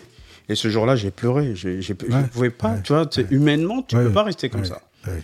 Donc c'est vraiment ce truc-là, en fait. C'est qu'il y a un moment où ça te déshumanise, forcément. Voilà, moi, ça m'a déshumanisé. Enfin, Et- toi, non, mais le, le- le chef en question, Si, toi, moi ça- aussi. ça t'a rappelé à ton humanité. Ouais, quoi. mais ça m'a déshumanisé parce que j'ai, accepté ça. Normalement, tu n'acceptes pas ça. En même temps, si, euh, si on, on te charge un FAMAS devant toi et... Ouais, mais après, tout du long, tout du long, j'étais plus moi. Tu vois, il y a un moment donné où tu, où tu disparais un peu. Tu peux pas être dans ton humanité. Ouais, c'est clair. Voilà, parce que tu prends des risques quand même aussi. Et parce qu'on a aussi eu des, des gars qui ont, sauté, euh, qui ont sauté sur des mines, à qui il arrivait des choses. Donc, il y a un moment donné, le rapport humain, Hmm. voilà, entre euh, le fait que euh, voilà, tu as des, bah, des, des, des, des potes aussi qui vont risquer leur vie ou qui vont euh, connaître des blessures graves à cause de pièges qui sont posés par, par des Serbes ou par d'autres, on ne sait pas par qui c'est posé. À un moment donné, tu, voilà, c'est œil pour œil, dent pour, pour dent. La loi du talion, à un moment Ouais, donné, elle, elle te traverse Bah, l'esprit. ton cerveau, finalement, il met en place des mécanismes. mécanisme, pour, euh, que ce soit instinct de survie, effet de groupe, euh, ce que tu Voilà. veux, mais C'est t'es obligé de La survie. Ouais. Voilà. Et tu vas switcher, et à un moment donné, bah oui, tu vas te déshumaniser. Et, euh, et après, bon, arrive la fin euh, de ces cinq mois, quand même, ces cinq mois. À Sarajevo, c'est dur. Vu comment les premières minutes ont commencé, tu m'étonnes, ouais. Voilà, et j'ai vécu que des moments euh, traumatisants comme ça. Et donc, quand je vais euh, rentrer, euh, effectivement, je vais, je vais être moi complètement déboussolé. Quoi. Donc, on m'avait demandé si je voulais continuer mon engagement, vous voulez m'envoyer au Liban? J'ai dit non. Merci. Parce qu'on m'a dit, tu un bon élément, euh, voilà, ça s'est bien passé. C'est vrai que je faisais bien mon travail. Parce que c'est important pour moi de, de bien faire les choses. le souci Voilà. d'excellence. Voilà, souci d'excellence, voilà. Mais dans ces conditions-là, j'ai dit non, c'est c'est pas humain. C'était pas humain. Et euh, je décide même de retourner à l'école. Et là, je dis, ouais, le savoir est une arme. Voilà, la connaissance. Ouais. C'est ça qui est vrai. Ça, c'est la vraie vie. C'est pas, euh, c'est pas être dans des théâtres d'opérations extérieures où tu as des gens qui meurent, il y a ci et ça. Non. Je me suis dit, c'est pas la vie. Et effectivement, je vais retourner, euh, je vais reprendre mes études, mais sans passer par la case thérapie. Ok. Et c'est là où je vais vivre des, des situations bizarres. C'est marrant parce que du, donc du coup, bah, la, la semaine dernière, on a posté l'épisode avec euh, notre notre euh, notre invité qui était psychologue justement et on a abordé un petit peu ça, le- le- la stabilité mentale et, et autres, et notamment dans dans l'entrepreneuriat. Mm. Mais euh, mais donc du coup, ouais, tu vis des épisodes bizarres comme tu dis. Oui, dans le sens où euh, je me souviens la fois où ma mère euh, m'envoie faire des courses. J'arrive dans, dans, le- dans le magasin, dans le centre commercial, et je, je me perds dans le centre commercial. Et je vais rester statique, comme ça. Et les gens vont me bousculer, vont me dire, monsieur, ça va pas, mais tu vois, j'avais, en fait, j'étais encore là-bas. j'avais pas de sentiment, en fait, d'être dans le magasin, j'avais encore le sentiment d'être là-bas. Et même un jour, je me souviens qu'il y avait des travaux, j'entends une, un marteau-piqueur, je me couche à terre. Ouais. Tu vois, tellement. euh, C'est post-traumatique. quoi. voilà, Le post-traumatique. stress post- Tellement, tellement j'étais stressé. Et là, je me dis non, ça va pas. Et voilà, je suis pas bien. Et ce qui se passe, c'est que. bah, du coup, moi, je vais moins sortir. Parce que je suis pas à l'aise dans cet environnement civil. Et la transition, on fait pas de transition. L'armée, elle te lâche comme ça, elle fait pas de transition, en fait. Et à un moment donné, bah, je vais m'embrouiller avec mon père. Parce que mon père me disait, il me trouvait vide, en fait. Et un matin, il me demande d'aller chercher du pain. Doudou, lève-toi, va chercher du pain. Et je lui dis, attends, mes frères sont là. Moi, tu me réveilles le matin pour aller chercher du pain. Et je lui dis non. Il s'énerve. Il commence à me frapper, mais il a devant lui un mur, quoi. Ouais. Et c'est vrai qu'il a tellement eu peur que ça a créé un conflit. Et ce conflit va faire que, euh, bah, il va me mettre à la porte, en fait. Il va me dire, je veux plus te voir. Tu dégages.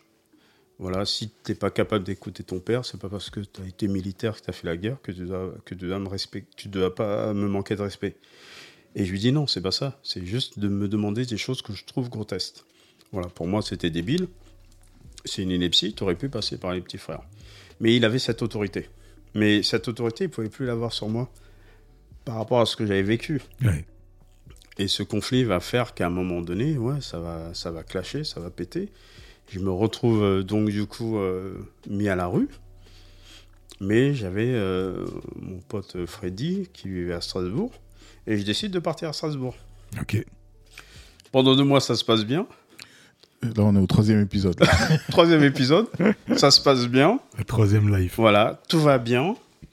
Et, euh, bah, et en plus, tu vois, avant, j'avais quand même repris un peu mes études. Bon, je faisais un bac pro service. Bon, c'était un truc un peu bizarre. Voilà, mais je vivais euh, quand même euh, voilà, une vie bizarre, quoi. Et quand je me retrouve à, à Strasbourg, je pensais que ma vie allait changer. Et non, pire. Parce que je vais faire deux mois chez mon pote, pensant que je suis chez mon pote, et en fait, on est chez sa femme. et il y a une embrouille avec sa femme, et je me retrouve à la rue. De nouveau. Et là, je, je vais vivre euh, deux mois comme un clochard. Je vais vivre à la rue pendant deux mois. Alors, je me permets encore On est d'intervenir. à Strasbourg. Je connais ce monsieur depuis plus de 15 ans. et cette histoire, donc, euh, on débrief d'un podcast qu'il a, qu'il a écouté il y a quelques temps, je sais plus quel épisode d'ailleurs. Il me dit, bah, à force d'écouter euh, les podcasts, après je le laisserai s'exprimer là-dessus, mais Mm. il y a des choses qui me reviennent comme ça. Et tu sais, euh, euh, j'ai été euh, clochard à Strasbourg pendant deux mois. Je dis, pardon? D'où ça sort cette Et histoire? j'ai vu cet état de clochardisation là. Et puis il y a Et SDF et SDF à Strasbourg. SDF à Strasbourg. Et On effectivement. salue tous les Strasbourg. Oh ouais, lui. Ah non, mais. Oh, lui, il dirait. C'est une très belle ville. Ah ouais, C'est une méchante ville, gros. On C'est une méchante ville, oui, surtout. Ouais, ouais, ouais, moi, j'ai pas beaucoup aimé. Ah ouais. Mais voilà, j'ai rencontré euh, une nouvelle famille. Et pendant deux mois, euh, waouh, ben, je vais vivre dans la rue, quoi. Et je vais vivre dans la rue à dormir simplement euh, le soir dans des, dans des foyers euh, de, comment dire, euh, d'hébergement. Ouais. Et euh, pour manger, je vais me faire qu'un repas par jour. Et euh, je vais aller dans des euh, cantines spécialement pour les SDF. Et euh, pendant deux mois, je vais cheminer, en fait. C'est là où je vais commencer à gamberger. C'est aussi là où je me suis rendu compte que l'armée me rend service quand même. Parce que ça m'apprend la résistance, ça m'apprend la résilience. J'avais déjà ce truc-là. Et puis avec un parcours comme le mien à l'armée et Sarajevo, bah ça, pour moi, c'était pas grand-chose. Mais ça va quand même être pénible. Mais je vais réussir à m'en sortir. Et notamment par rapport à tout ce qu'on m'a appris. Et euh, et en fait, le fait d'avoir euh, sur le CV euh, 6e RPIMA, d'avoir été parachutiste, bah, ça va quand même m'ouvrir des portes. Mhm. Et au bout de deux mois de galère, euh, je vais toquer à la porte d'un magasin de sport qui s'appelle Courir, voilà, Ouais. sur la place de l'homme de, l'homme de fer. Et euh, quand je vais pré- présenter mon CV, le gérant du magasin va voir 6e RPIMA, il va voir parachutiste, et il, va, il me dit, Ouah, vous êtes euh, un homme d'honneur, euh, vous avez fait l'armée, on a besoin de gens comme vous. Et je vais être recruté grâce à ça. Mhm. Et là, je vais commencer une nouvelle vie, enfin, de, de, comment dire, De stabilité. de stabilité, de tranquillité, en ayant euh, donc ce poste de vendeur euh, chaussures avec une spécificité, tu vois, sur, sur, sur les runners, sur le running. Et, euh, et effectivement, ma stabilité arrive, je vais trouver un appartement, voilà, les choses vont bien se passer, je vais même reprendre mes études, je vais faire du droit. Alors, je reprends les études, mais je décide de faire du droit, je ne sais pas pourquoi. Voilà, mais je m'inscris à la faculté euh, Robert Schumann et je vais passer une capacité en droit. Et euh, je vais comme ça, de fil en aiguille, euh, ben, euh, me former dans le droit.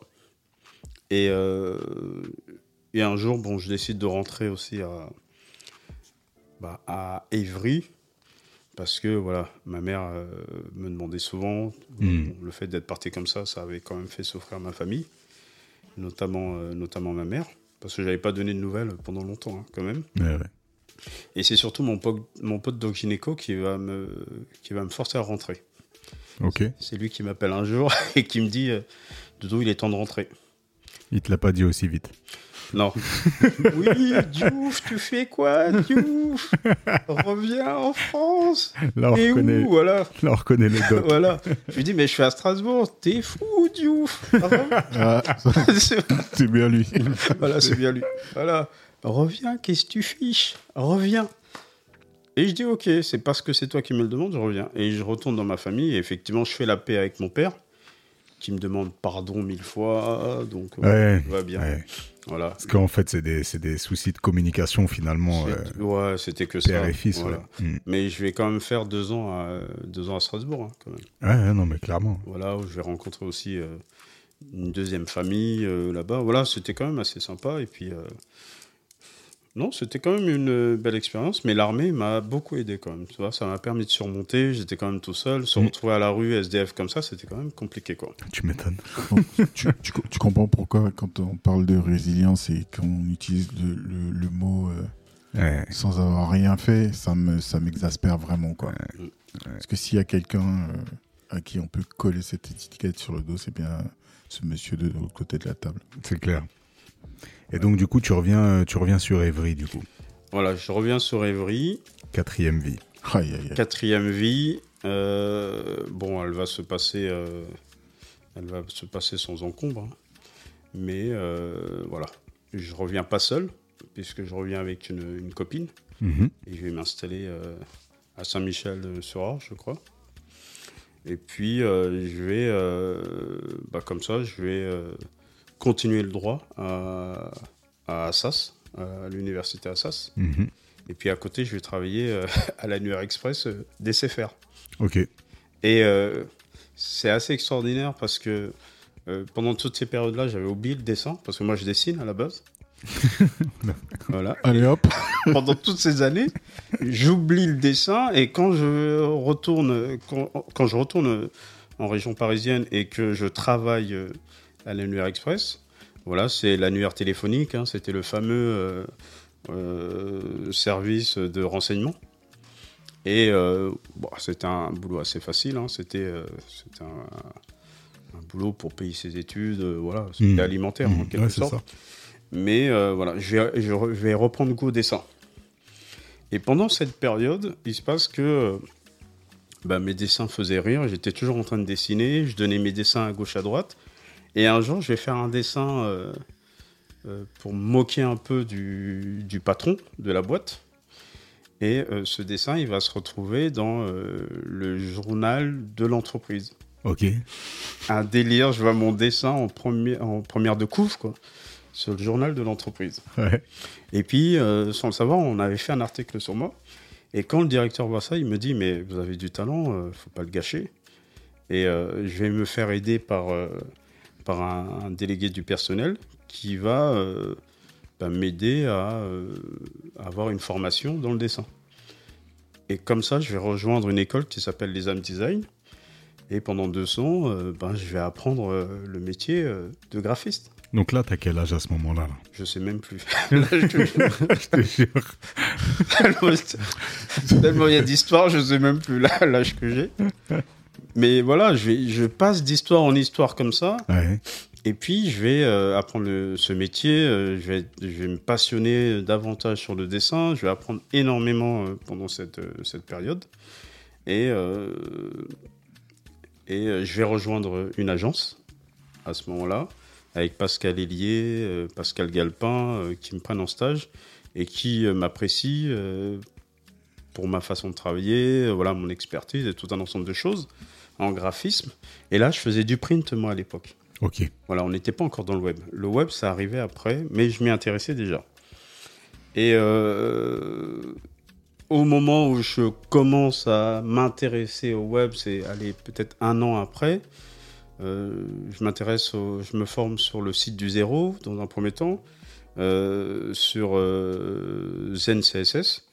C'était à l'époque euh, site du zéro, c'est aujourd'hui Open Cla- Classroom. Open Classroom, c'est celui qui a inventé. euh, c'est le précurseur du site du zéro où on apprenait à coder euh, sur, ses, sur, ses- sur son forum à l'époque. Et mais il se passe que bah, il y a la naissance de Yamakasi et mon frère est un Yamakasi. Cinquième épisode. Donc on est dans un nouvel épisode. Sixième. Oh, je sais plus. Je. C'est bon. Voilà. Et il se passe que je vais vivre l'aventure Yamakasi et je vais devenir le manager de Yamakasi. En fait, Là, là, si, si, si tu connais pas le gars, tu dis, bah, c'est un mytho. un arrête. mytho. Arrête de nous embrouiller, toi. Est-ce que tu veux pas faire un podcast à toi tout seul? J'ai juré. Parce que là, Non, mais là, on fait un épisode, mais ça pourrait être. Oh, un- non, on va, on va produire ton propre podcast. Là, c'est le teasing de ce qui se passera au cours de 20 épisodes que tu détailleras plus en. Et Non, mais plus ce- en ce détail, ce mais c'est Ce qui est incroyable. magique, c'est que ce monsieur, je- comme je dis, je- on se connaît très bien, c'est mon frangin. Mais euh, tu vois, la chronologie, c'est maintenant que j'arrive à mettre un peu toutes les pièces les unes derrière les autres. Parce que moi, j'ai des bribes comme ça. Mais je pense que même ça- Doudou, c'est maintenant qu'il arrive Oui, à. voilà. Oui, à non, il, m'a fallu du temps. C'est pour ça que je disais tout à l'heure, euh, à quel moment, tu vois, tu réalises, parce que comme il explique, je pense que le fait de euh, d'être accompagné, d'avoir fait une thérapie, de, Oui. de pouvoir remettre euh, les choses dans l'ordre un petit peu. Il y a des ça. choses qui, qui étaient peut-être enfuies, qui remontent petit à petit, et surtout tu as un peu de la clarté sur ton parcours. Ça. Ben, c'est exceptionnel. Et puis comprendre le fil rouge, en fait. Ce qui t'amène d'une expérience à une autre, Voilà. mais qui constitue ce que t'es au fond de toi, quoi. Et complètement. Soit en Euh, démarcation de ce que tu as pu vivre, soit en adhérant euh, finalement au fur et à mesure du parcours et en te rapprochant de ce que, Exactement. de ce que t'es, quoi. Bon, Oui, ah, oui. ah, euh, sans banaliser, bon, là on, a- on arrive quand même euh, au Yamakasi, tout le monde connaît. Hein, voilà. Ouais. Ouais, Il y a d'ailleurs une scène qui a été tournée à 100 mètres d'ici. Ouais, effectivement. Ouais. C'est ça. Donc, euh, Scène de roquette. Exactement, Roquette. On est au on en- collège là. On en profite pour euh, passer le bonjour à Malik. Voilà, Malik, mon frère. Malik Diouf. Voilà, Malik Diouf. Et euh, bah, je te, laisse, toute l'équipe, euh, voilà. la parole. ouais. toute l'équipe des Yamakasi. Et euh, il va se passer que ben, un jour, mon frère euh, va me présenter un contrat et va me demander mon avis. Voilà, Doudou, on a un problème avec euh, notre manager, euh, il connaît rien en droit. Et voici le contrat qu'on nous a soumis. Il devait travailler pour euh, le. C'était quoi C'était l'événement, la Notre-Dame de Paris, ou je ne sais plus quoi, à Mhm. l'époque. C'est là-bas qu'ils ont commencé. Et quand il me soumet le contrat, euh, La comédie musicale, c'est ça? voilà la comédie musicale voilà, de Notre-Dame de Paris. Et quand il me soumet le contrat, et comme j'avais effectivement ces deux années de droit dans les pattes, parce que bon, effectivement, à un moment donné, j'ai arrêté. Parce que voilà, il fallait, il fallait continuer de manger, hein, et le droit, ça ne nous restait pas à l'époque. Euh, mais j'ai cette compétence. Euh, quand je lis un contrat, je comprends tout de suite. Et euh, à force d'aider mon frère justement sur ces différents contrats, lui dire là il y a un vice de forme, là non ça c'est pas là, là il faut demander si ça, etc., Mhm. etc. Ben un jour, euh, j'ai tous les Yamakasi qui viennent toquer à ma porte. Et je vois là sur le seuil de ma porte toute l'équipe.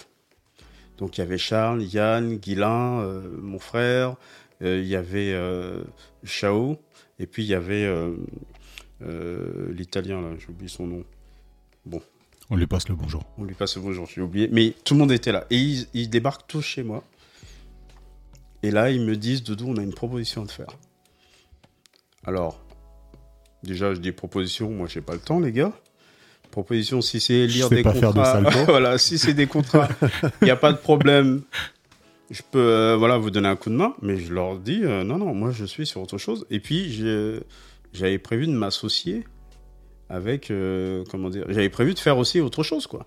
Voilà, j'étais dans un autre, dans un autre délire. Mais ils insistent. Charles me dit, et Charles, c'est quelqu'un qui faisait aussi partie de la famille, hein, qui était très proche de Malik. Et ils vont insister en me demandant de devenir leur manager.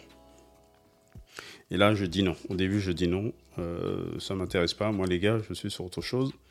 Et puis, votre truc là, euh, voilà, je comprends pas ce que c'est. Vous montez là, vous êtes des voyous, euh, vous faites des trucs bizarres. Non, non, ça m'intéresse pas.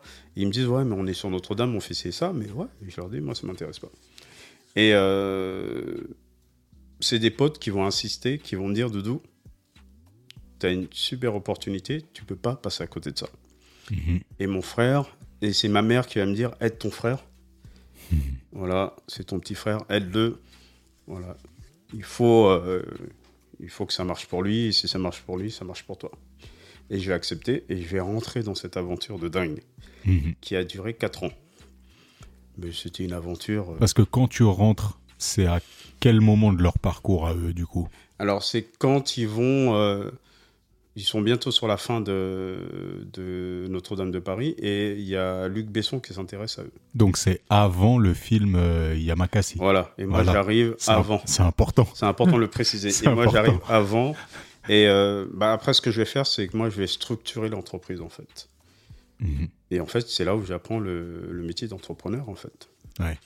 Et c'est là où euh, je vais faire de cette entreprise quelque chose qui tient la route. Ça a été pénible, hein, ça n'a pas été simple. Donc, je vais structurer euh, l'entité Yamakasi. Je vais euh, trouver aussi une banque, parce qu'ils n'avaient pas de banque. voilà, les mecs connaissaient pas euh, certains principes. hein. Quand on monte une, une entreprise, les types de contrats, tout un ensemble de choses. Je vais quand même galérer pour trouver une banque, parce que les, banques, euh, en nous voyant, ne nous font pas confiance. Mais je réussis quand même à Rissorangis à trouver, à trouver une banque. Et je vais structurer comme ça euh, toute la team. Je vais même euh, trouver des bons avocats. C'était cabinet Wechstein à l'époque, ça nous coûtait un bras. Mhm. Mais euh, voilà, ça valait le coup. Et puis, euh, bah, surtout, je vais protéger le nom, Yamakasi. Ouais, tu m'étonnes. Parce que je leur dis, les gars, c'est par ça qu'il faut commencer. ah, mais on savait pas. Ouais, mais... Et je deviens gérant de l'entreprise Yamakasi. Et là, l'aventure commence vraiment quand, je suis, euh, quand on commence à travailler avec Luc Besson. Tu m'étonnes. Et, je vais renco- et la, la première rencontre, elle s'est mal passée. Ok, Très mal passée parce qu'il y avait encore l'ancien manager qui voulait pas partir. ok. qu'il a fallu virer. Et euh, Besson avait rencontré l'ancien manager. Mhm. Et l'ancien manager n'avait pas mes connaissances. Alors que lorsqu'il m'a rencontré, moi j'avais structuré et on sentait bien que ça l'avait un peu embêté. Mhm. Et quand je me suis présenté, oh, on m'avait jamais parlé aussi malin. Ah ouais? Il, il m'a dit Tu fais quoi sur mon plateau de tournage? Tu es qui? Et moi, je me suis pas défilé. hein. Je suis le nouveau manager de Yamakasi. Vous passerez par moi dorénavant. Je suis caporal voilà. du 5e bataillon voilà. des parachutistes. Effectivement. Et donc, voilà, tu te souviens de l'armée, tu te souviens de Ouais, tout ça, ouais, tu dis, c'est ouais. pas un Besson qui va, euh, qui va me faire peur, quoi. Je suis euh, ce nouveau responsable, gérant de l'entreprise, et euh, voilà, j'ai euh, manager de Yamakasi. Et on va démarrer comme ça cette aventure avec Luc Besson. Ça n'a pas été simple. Mhm. Et euh, à ce moment-là, euh, le premier film, en fait, il se fait normalement avec Julien Serry, à la base. Ok. Et il va y avoir une embrouille de dingue où Julien Serry va se faire virer. Et là, le film personne ne sait, mais le film a failli ne pas se faire à cette époque-là. Ok. Et il faut savoir que nous, on est très liés à Julien Serry parce que c'est un mec génial, hein, je le salue. C'est vraiment euh, quelqu'un d'humain. Et Besson, c'est que le business qui l'intéressait. Ok. Et en fait, on va découvrir euh, de fil en aiguille qu'on s'est bien fait avoir sur le premier film. Et c'est sur le second film qu'on va faire appel à Annabelle Karoubi, qui est- a été l'agent de pas mal de, de gens, du, gens du jardin, que l'on avait croisé d'ailleurs, Ok. voilà, et de pas mal de, de- de gens. Et c'est comme ça qu'on va monter en puissance. Et c'est vrai que le premier film, euh, ça a été. euh, bah, c'est celui qui a fait connaître tout le groupe, c'est celui qui nous a permis de voyager. Euh, Ouais, c'est, je sais pas combien d'entrées au cinéma, Voilà, mais les box des- office euh, des pendant, millions, pendant, des- pendant je ne sais pas combien de semaines. Euh, peut dire des. des même nous, on avait la cassette. En termes de chiffre d'affaires, c'était énorme. À côté, je vais monter avec un associé euh, Yamcom, une boîte de communication. Donc, je Mhm. continue de rester dans la communication. On développe, euh, on commence à développer des t-shirts, on commence à développer pas mal de choses. Donc, j'ai pas mal d'idées et je balance des trucs. On fait pas mal de choses euh, intéressantes. On part au Japon, on signe déjà un contrat avec Puma. Euh, on rencontre Nicolas Anelka. euh, on rencontre du monde et on commence à arriver dans les hautes sphères, quoi. Ouais. Et euh, pour moi, c'est un nouveau monde qui s'ouvre à moi.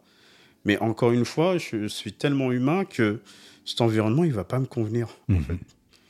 Et il va y avoir cette fameuse chute que je vais vivre. Mais surtout, à un moment donné, je me sens complètement déconnecté parce qu'il y a beaucoup d'argent. Je n'en avais jamais vu autant. Mhm. Et je dois gérer ce flux d'argent. Je dois, euh, je dois gérer aussi euh, le fait que bah, tu as une popularité. Euh, nous, on, on payait plus les fringues. On était habillés par tout le monde. Ouais. Euh, tu rentrais dans un restaurant, euh, les gens voulaient pas que tu payes. Et moi, je leur disais, mais je suis que le manager. Mais non, ils me disaient, c'est parce que vous êtes le manager, justement. Donc, tu as une certaine aura comme ça qui peut te déstabiliser à un moment Mhm. donné. Et puis, le, le fait qu'il y ait beaucoup d'argent, moi, ça m'a un peu déstabilisé. Et je me souviens d'un jour où, euh, ben, moi, c'était des chauffeurs qui venaient me chercher quand même. Ouais. Et à un moment donné, euh, un chauffeur est venu et je lui ai dit non. Euh, je vais prendre le RER, le RERD. Pas Macon Paris, là.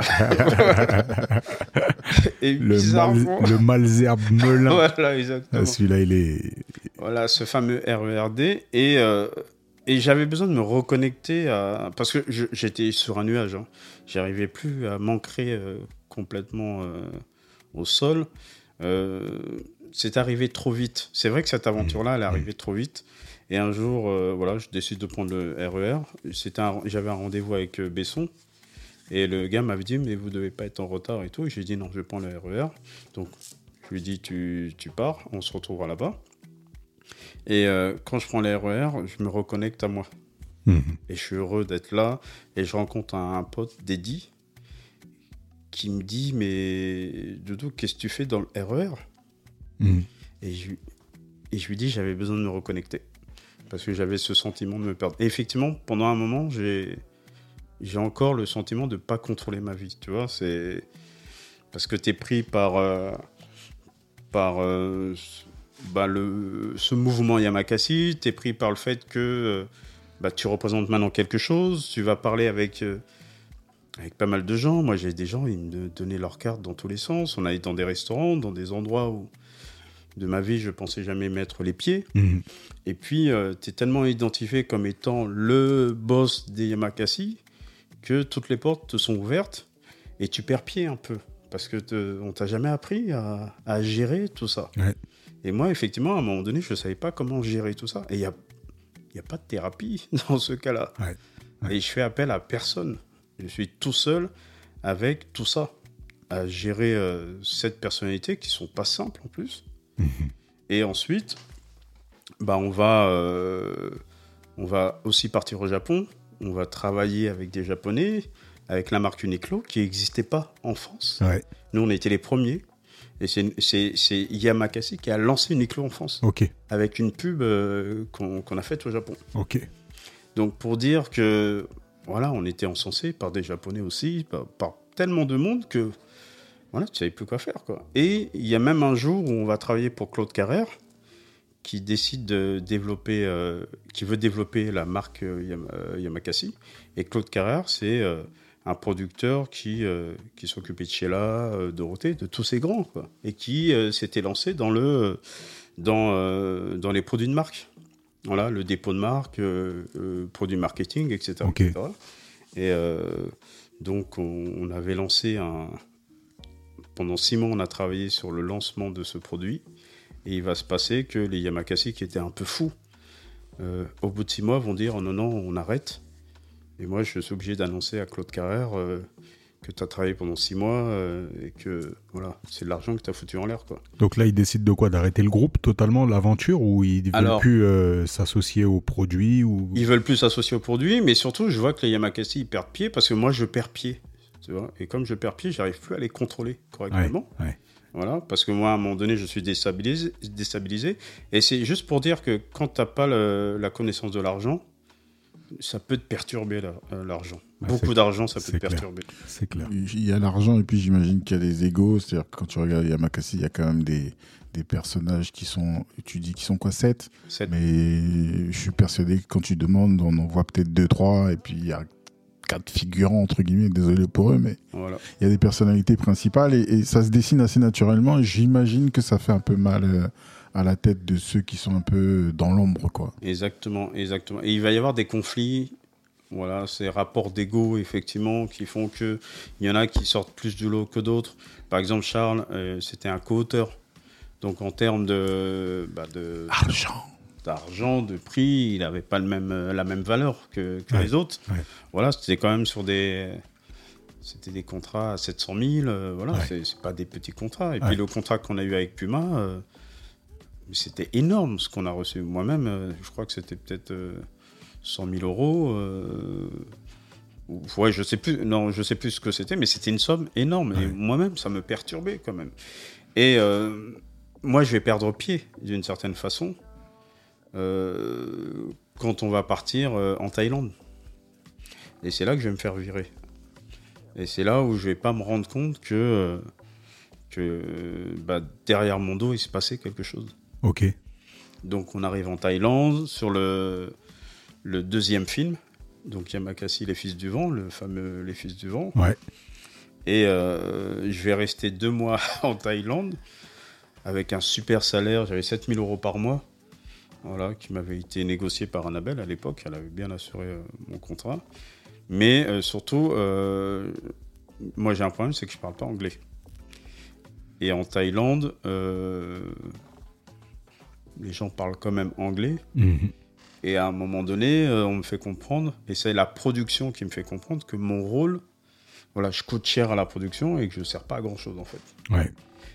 Et je m'attends à avoir le soutien des Yamakasi, et non, c'est la trahison qui arrive à ce moment-là. Ok. Et je me fais trahir par le groupe qui, au bout de deux mois, me remplace par un interprète, donc euh, un Français qui parlait thaïlandais et anglais. Et je me fais virer euh, comme ça du jour au lendemain. Et Donc ils décident de prendre le lead en tant que groupe. Ils se disent que finalement, euh, il Plus forcément besoin de toi. il, il se laisse influencer. Ouais. Ouais. Euh, après, euh, je pense que moi j'avais une relation un peu trop forte avec Charles, un des membres du groupe, Mhm. qui m'a influencé aussi. Et j'ai été, euh, j'ai pas, pas bien compris certaines choses, je dirais. Et puis surtout, le conflit interne, ben, il me retombe dessus. Ouais. Et T'es le disjoncteur, quoi. t'es le disjoncteur, Ouais. on t'accuse de tous les maux. Et donc, s'il y a un problème, c'est le manager. C'est le, c'est le coach qu'on vire toujours au C'est premier. le coach qu'on vire toujours en premier. Et les puis, joueurs. Si ça se passe bien, c'est grâce Voilà. aux joueurs. Mais Quand si ça, se passe mal, voilà, c'est à cause de toi. Et euh, du coup, euh, ce qui se passe, c'est que ça arrange aussi la production. Et à l'époque, on avait quitté Besson. Donc moi, en plus, j'étais recherché euh, par Besson parce qu'on les avait, euh, on les avait quittés du jour au lendemain pour aller chez UGC en plus. Ok. Voilà. Donc il y a pas mal de choses que les gens ne savent pas, mais il y a eu beaucoup de conflits euh, quand même au sein de cette aventure. Et euh, donc quand je me fais virer, bah là c'est la descente aux enfers quoi. Mais une descente aux enfers comme ouais, comme jamais j'en avais j'en avais vécu. Et je vais faire une dépression de dingue Ok. mais une dépression qui fait que bah, je vais pas me relever à- à- avant un certain moment. Et puis, je, pareil, euh, quand tu vis une aventure comme ça, euh, tu tu sais pas vers qui te tourner. Et à l'époque, je ne pensais pas à la thérapie. C'est Ouais. pas une chose à laquelle je pensais. Tu vois, c'est, t'as pas ce réflexe-là. Tu vas vivre euh, ton mal-être. Et le seul truc qui m'a sauvé, moi, c'est le dessin. Ok. Et donc, pour m'en sortir, ben, je vais dessiner. Et je vais dessiner, dessiner, dessiner. C'est ça qui va, c'est ça qui va m'aider. Et ensuite, il y a eu euh, une période où il s'est rien passé. Et après, il y a eu euh, l'aventure euh, agence, voilà, avec Serge. Ça, c'est épisode combien là déjà? 7 6 Ça, c'est l'épisode 7. voilà. voilà. Et là, ça va être, par contre, c'est ce qui va m'aider à me relever aussi. hein. Voilà. Et ça, cette aventure, bah, elle a été assez incroyable quand même. Voilà. Parce que c'est la- aussi la rencontre avec Serge. Ouais. Voilà. Et cette rencontre, ouais, non, elle était, elle était, elle était cool. Voilà. On s'est on s'est bien marré. On s'est bien marré. Et ça- non, l'époque agence, ça a été une époque qui a marqué euh, énormément de monde. Notamment quand je parle avec des anciens, euh, t'imagines, hein, euh, le- du- de, de l'eau a coulé sous les ponts. hein. Ouais, ça fait un petit moment quand même. Ça fait un petit moment. Il y en a, Ma- ils ont Malgré encore mon jeune âge. Voilà, effectivement. Il y en a qui ont encore le souvenir de cette époque. Et effectivement, cette époque agence, c'est une sacrée révolution. C'est une sacrée révolution euh, pour, euh, pour nous, parce qu'on va vraiment rentrer dans le monde du digital. Et moi, je vais rentrer en tant que manager, euh, en tant que, pardon, que webmaster. Et ce qui s'est passé, c'est que j'étais venu faire un stage pour, euh, pour la marque Opel, à l'époque. Et, euh, et en fait, de fil en aiguille, bah, je vais remplacer euh, l'ancien webmaster qui en avait marre et je vais devenir euh, webmaster de la marque euh, Opel euh, dans cette agence. Ok. Voilà. Et c'est comme ça que je vais rencontrer Serge, Christian, Sam aussi, qui était. Sam, Sam qu'on va finir par recevoir dans cette émission. voilà, exactement. Il y avait Christian, Christian Diop, voilà. Sam, éminent membre du Monday Meeting, qu'on salue. Exactement, qu'on salue. Et euh, non, on va vivre, euh, on va vivre euh, vraiment une belle aventure. Et puis avec Serge, euh, bon, on va être cul et chemise, on sera très souvent ensemble, à rigoler, sortir, faire du sport, de la muscu ensemble. Ouais. Pendant, pendant longtemps, on a fait de la muscu bah, Ouais. comme des tarés. De la, de la boxe aussi. hein. De la boxe aussi, on a fait beaucoup de boxe. Et, euh, et je vais apprendre le métier, c'est là où je vais apprendre vraiment mon métier de, de dev, en quelque sorte. Ok. Voilà. Donc je m'étais quand même préparé à devenir euh, webmaster, intégrateur. Et puis, euh, il y a cet épisode aussi qu'il a raconté avec les flasheurs. Ah, les période. jardiniers. Ah non, cette époque des jardiniers, les flasheurs jardiniers, ça a quand même été terrible. Et euh, voilà, même si j'apprends, j'apprends mon métier, euh, il y a une chose que, que j'ai gardée de, de cette période-là, c'est qu'on m'a appris à faire de la veille. Ok. Et la veille, ça m'a sauvé sur tous les plans. Mais vraiment sur tous les plans. Jusqu'à aujourd'hui, ils m'ont appris à faire de la veille. Donc te tenir en alerte sur euh, Sur tous les sujets du digital, le monde qui évolue, le marché qui évolue Voilà. et comment, euh, quelle va être euh, la, la- la technologie de demain et ainsi ça. de suite. Ouais. Et ça, ça m'a toujours aidé. Mais c'est pas pour autant que je me soigne. Tu vois, c'est toujours ce problème, Ouais. cette folie qui est là. Les gens parlent très peu. Euh, même Yamakasi, euh, à l'époque, j'en parlais pas euh, quand j'étais en agence. Mhm. Je, je garde ça pour moi et je suis assez secret. Et euh, pendant cette période, le fait d'avoir appris à faire de la veille, bah, je travaillais aussi à côté en freelance Ok. J'ai mon salaire euh, qui était euh, pas mauvais, mais je suis euh, toujours épris de liberté aussi. Mhm. Et le fait de travailler à côté, ben, je vais vraiment apprendre ce qu'est le métier de freelance, développer mon activité, faire pas mal de choses. Et puis, vient les- la période des licenciements. Donc, ça commence par les fameux flashers Ouais. avec euh, cette terreur monumentale. Et pour la petite histoire, j'avais été voir mon directeur de prod. Je savais que, que les flashers allaient sauter. Alors on explique pour les auditeurs qui nous prennent en chemin. Euh, à l'époque, il y avait une technologie dans le développement et dans le codage qui s'appelait le flash, qui Le était flash. La révolution de- du moment. euh, qui enfin, permettait de faire des animations, des sites hyper animés. C'était même pas la révolution, c'était la référence. C'était déjà un moment que c'était en place, mais Ouais. en gros, euh, c'est ce qui permettait de faire des, des sites animés, des animations qui ramenaient plus d'interactivité. C'est ça. Et il se trouve donc euh, que euh, quand ah, l'iPhone sort, euh, il y a un conflit qui fait que c'est pas embarqué sur l'iPhone. ouais. Sauf que personne n'avait anticipé que, un, euh, la moitié et voire plus du trafic Internet allait se faire sur des mobiles. Exact. Et sur ces mobiles, la moitié au moins, c'était des iPhones. Ouais. Et que du coup, bah, tu te retrouves avec 25-30% du trafic marché. Internet où ton site ne marche pas. Donc euh, forcément, virage complet. Exact. Et tout le monde veut sortir du Flash, euh, ou en tout cas au moins avoir une version alternative. Donc petit à petit, le métier. Commence à s'e- à s'effacer, mais euh, quand même cerise sur le gâteau, c'est que on m'apprend dans cette agence à faire de la veille et je découvre qu'il y a une technologie qui remplace le Flash, Hmm. qui s'appelle jQuery, qui est du JavaScript. Ok. Je vais voir mon directeur de prod, je le préviens. Attention, il y a une nouvelle technologie qui vient remplacer le Flash, qui s'embarque facilement dans du HTML et qui fonctionne sur du mobile. Il me renvoie dans mes chaussettes. Oui, du doute, je sais pas ce que tu racontes. C'est n'importe quoi. Et là, on a la fameuse hécatombe des flasheurs jardiniers. Qu'on salue. Qu'on salue les pauvres. Il faut, qu'on- il faut qu'on retrouve un flasher qui, Voilà. qui a fini euh, dans les tulipes. Il faudrait que je regarde sur LinkedIn là, s'il y en a encore. euh, Oui, on on doit en avoir. Et ce qui se passe, c'est que euh, moi qui faisais du HTML, bah, j'ai continué à, à travailler pendant que on, on les virait. Quoi. Ouais. Et puis, euh, cette technologie jQuery, eh ben, euh, bah, on commence à s'y intéresser. Mais euh, c'est un peu trop tard. quoi. Ouais. C'est un peu trop tard. Et euh, il va y avoir quand même une vague de licenciements. Et moi, je vais faire aussi partie de cette vague de licenciements. Ok.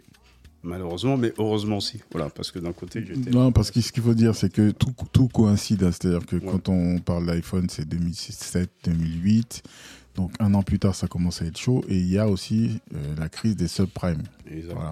Et à l'époque- Ouais. voilà, c'est-à-dire qu'il faut quand même remettre les choses dans le contexte. L'effondrement économique Complet. global, euh, Complet, euh, mondial. Ça veut dire que les budgets com, forcément, ils sont, euh, Ils sont restreints. impactés, donc, ils sont euh, impactés. nous, on est dans, à l'époque, on est dans un groupe euh, américain avec euh, donc la filiale française.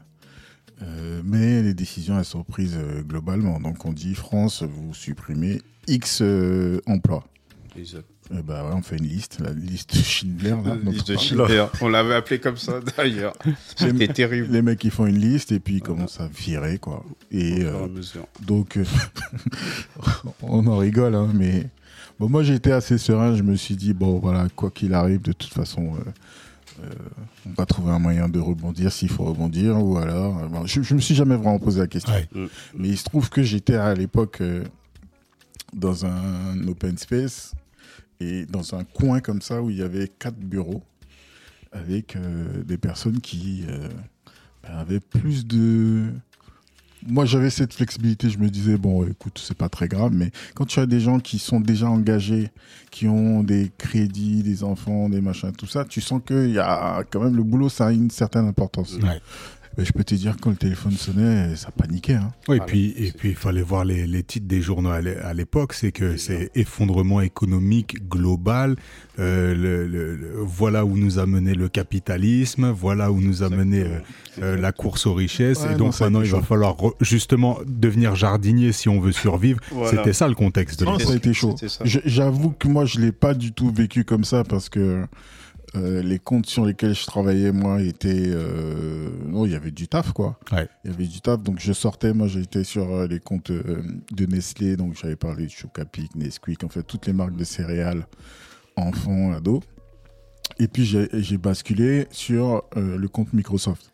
Donc, tu, tu imagines bien que Microsoft, bon, Ça bouge pas. ça n'a pas fermé après pendant la crise, quoi. Donc, Ils avaient, ils avaient les il moyens. y avait encore du taf et alors il y a eu des remaniements donc euh, c'était ça en fait et on faisait bouger un peu euh, les chefs de projet de compte en compte comme ça et puis on a viré des gens enfin bref c'était euh, ouais des petits épisodes bien marrants Ouais, c'était l'hécatombe. Et euh, non, quand j'ai fait partie de la liste, moi, d'une certaine façon, ça m'a ça m'a arrangé parce que j'en avais marre. Mhm. Et euh, quand on parle de liberté, moi, la liberté, c'est vraiment un état d'être. Euh, moi, on me restreignait à ma place alors que j'étais capable de beaucoup de choses. Mhm. Voilà, parce que quand on avait besoin d'aide, quand il y avait des problèmes et un manque, ben, on me mettait sur d'autres comptes. Oui, il faut un intégrateur là, il faut, tu vas apprendre à faire des newsletters. Et c'est comme ça, c'est grâce à eux aussi que j'ai appris à être un expert en- en emailing, euh, des choses Ouais. comme ça. Parce que voilà, on t'appelait quand on avait besoin d'aide, mais euh, c'est pas pour autant que s'il fallait te on, on te virait quoi. Voilà, c'était de toute façon, tu étais un, pion, un élément qu'on plaçait là, et tu devais faire avec euh, ce qu'on te donnait. Et c'est pour ça que j'étais aussi devenu freelance, c'est parce que euh, ce, sentiment de, de comment dire, d'être euh, voilà, d'être coincé, cette zone dans laquelle on te, te demande de pas sortir, Ouais, ouais. alors que tu as d'autres capacités. Oui, puis quand tu exprimes tes capacités, comme Et tu dis, tes, tes, tes, tes prérequis, on les prend pas forcément on en les prend pas en considération. considération, on ne prend pas au sérieux, et à un moment donné, ben, quand cette liste euh, est arrivée, euh, voilà, moi ça m'a complètement arrangé. Et surtout, euh, travaillant sur le compte Opel, ben, l'Allemagne avait décidé de restreindre aussi son budget communication euh, et ses équipes en France. Et euh, là où, euh, où j'ai découvert que les Allemands, bah, c'était pas les Français, c'est qu'on m'a envoyé en, en formation euh, sur la nouvelle, sur le nouvel outil CMS qu'ils avaient développé. Et en fait, je découvrais le produit qui allait me virer, quoi, en quelque sorte. Ok.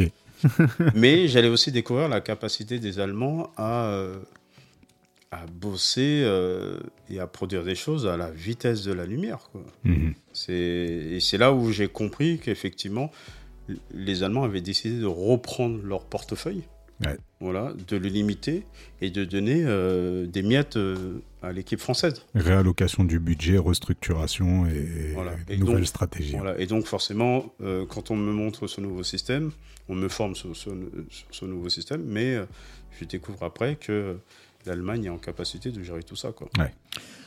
Et euh, ce qui se passe, c'est effectivement par rapport à ce que je disais tout à l'heure. Moi, j'ai pas vraiment d'inquiétude parce que l'année d'avant, donc je passe des évaluations qui se passent super bien, euh, bien notées, etc. On me dit ouais, bon, euh, restriction budgétaire, donc en fait, euh, tu vas prendre en poste, donc tu vas passer senior en avance, Mhm. mais par contre, le salaire, tu attends l'année prochaine.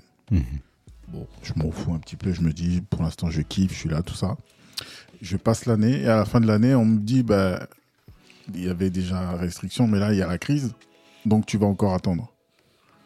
Donc là, en fait, euh, j'apprends qu'il y a des listes. Et en gros, je m'en fous, quoi. Parce que déjà, je me dis, attention, il faut que je, Ouais. je commence à préparer euh, mon, mon départ. Et en fait, ce qui se passe, c'est que en- à ce moment-là, je balance un peu des CV, je réactive un peu mon LinkedIn, je passe des entretiens, dont un qui se passe super bien, avec une agence dont j'ai déjà parlé qui s'appelle Proximity, Video. Et en fait, quand euh, Doudou est licencié, moi j'ai démissionne à peu près au même moment, et en fait, euh, on quitte l'agence, on fait notre pot de départ ensemble. Mm. Voilà. Ok. Et donc, moi j'atterris chez Proximity. euh, ouais, deux mois plus tard. Mm. Ouais. Et c'est là que je rencontre euh, Meroa, qu'on a déjà reçu sur cet épisode. Donc on se retrouve. euh, de, je fais venir, je fais passer le CV de Doudou. Et Doudou nous rejoint, Ok. Ok. nous rejoint à proximité. C'est comme ça que. Voilà, qu'on se retrouve à, nouveau euh, là-bas. Et je deviens, euh, je suis webmaster à, à Proximity. Constituer l'équipage du One Piece. voilà, exactement. Il fallait reconstituer voilà, l'équipage. Et puis, euh, lui, Serge travaille pour le compte int- international. Ouais, je travaille pour euh, Procter Gamble. Procter Donc, Gamble. PNG, c'est. Tout le monde a peut-être déjà entendu le nom, mais ne sait pas forcément ce que ça représente. C'est ça. Ouais. En gros, il y a beaucoup, beaucoup de marques euh, qui sont incluses dedans. Tout le monde a utilisé les, les Voilà. produits de près, de loin, connaissent les marques. Gillette, Pampers. euh, C'est la holding. euh, Voilà, Voilà. exactement, toutes ces marques. Multi- de multinationales. consommation. ouais, donc et- et Pringles, enfin, il y a plein, plein, plein de choses là-dedans.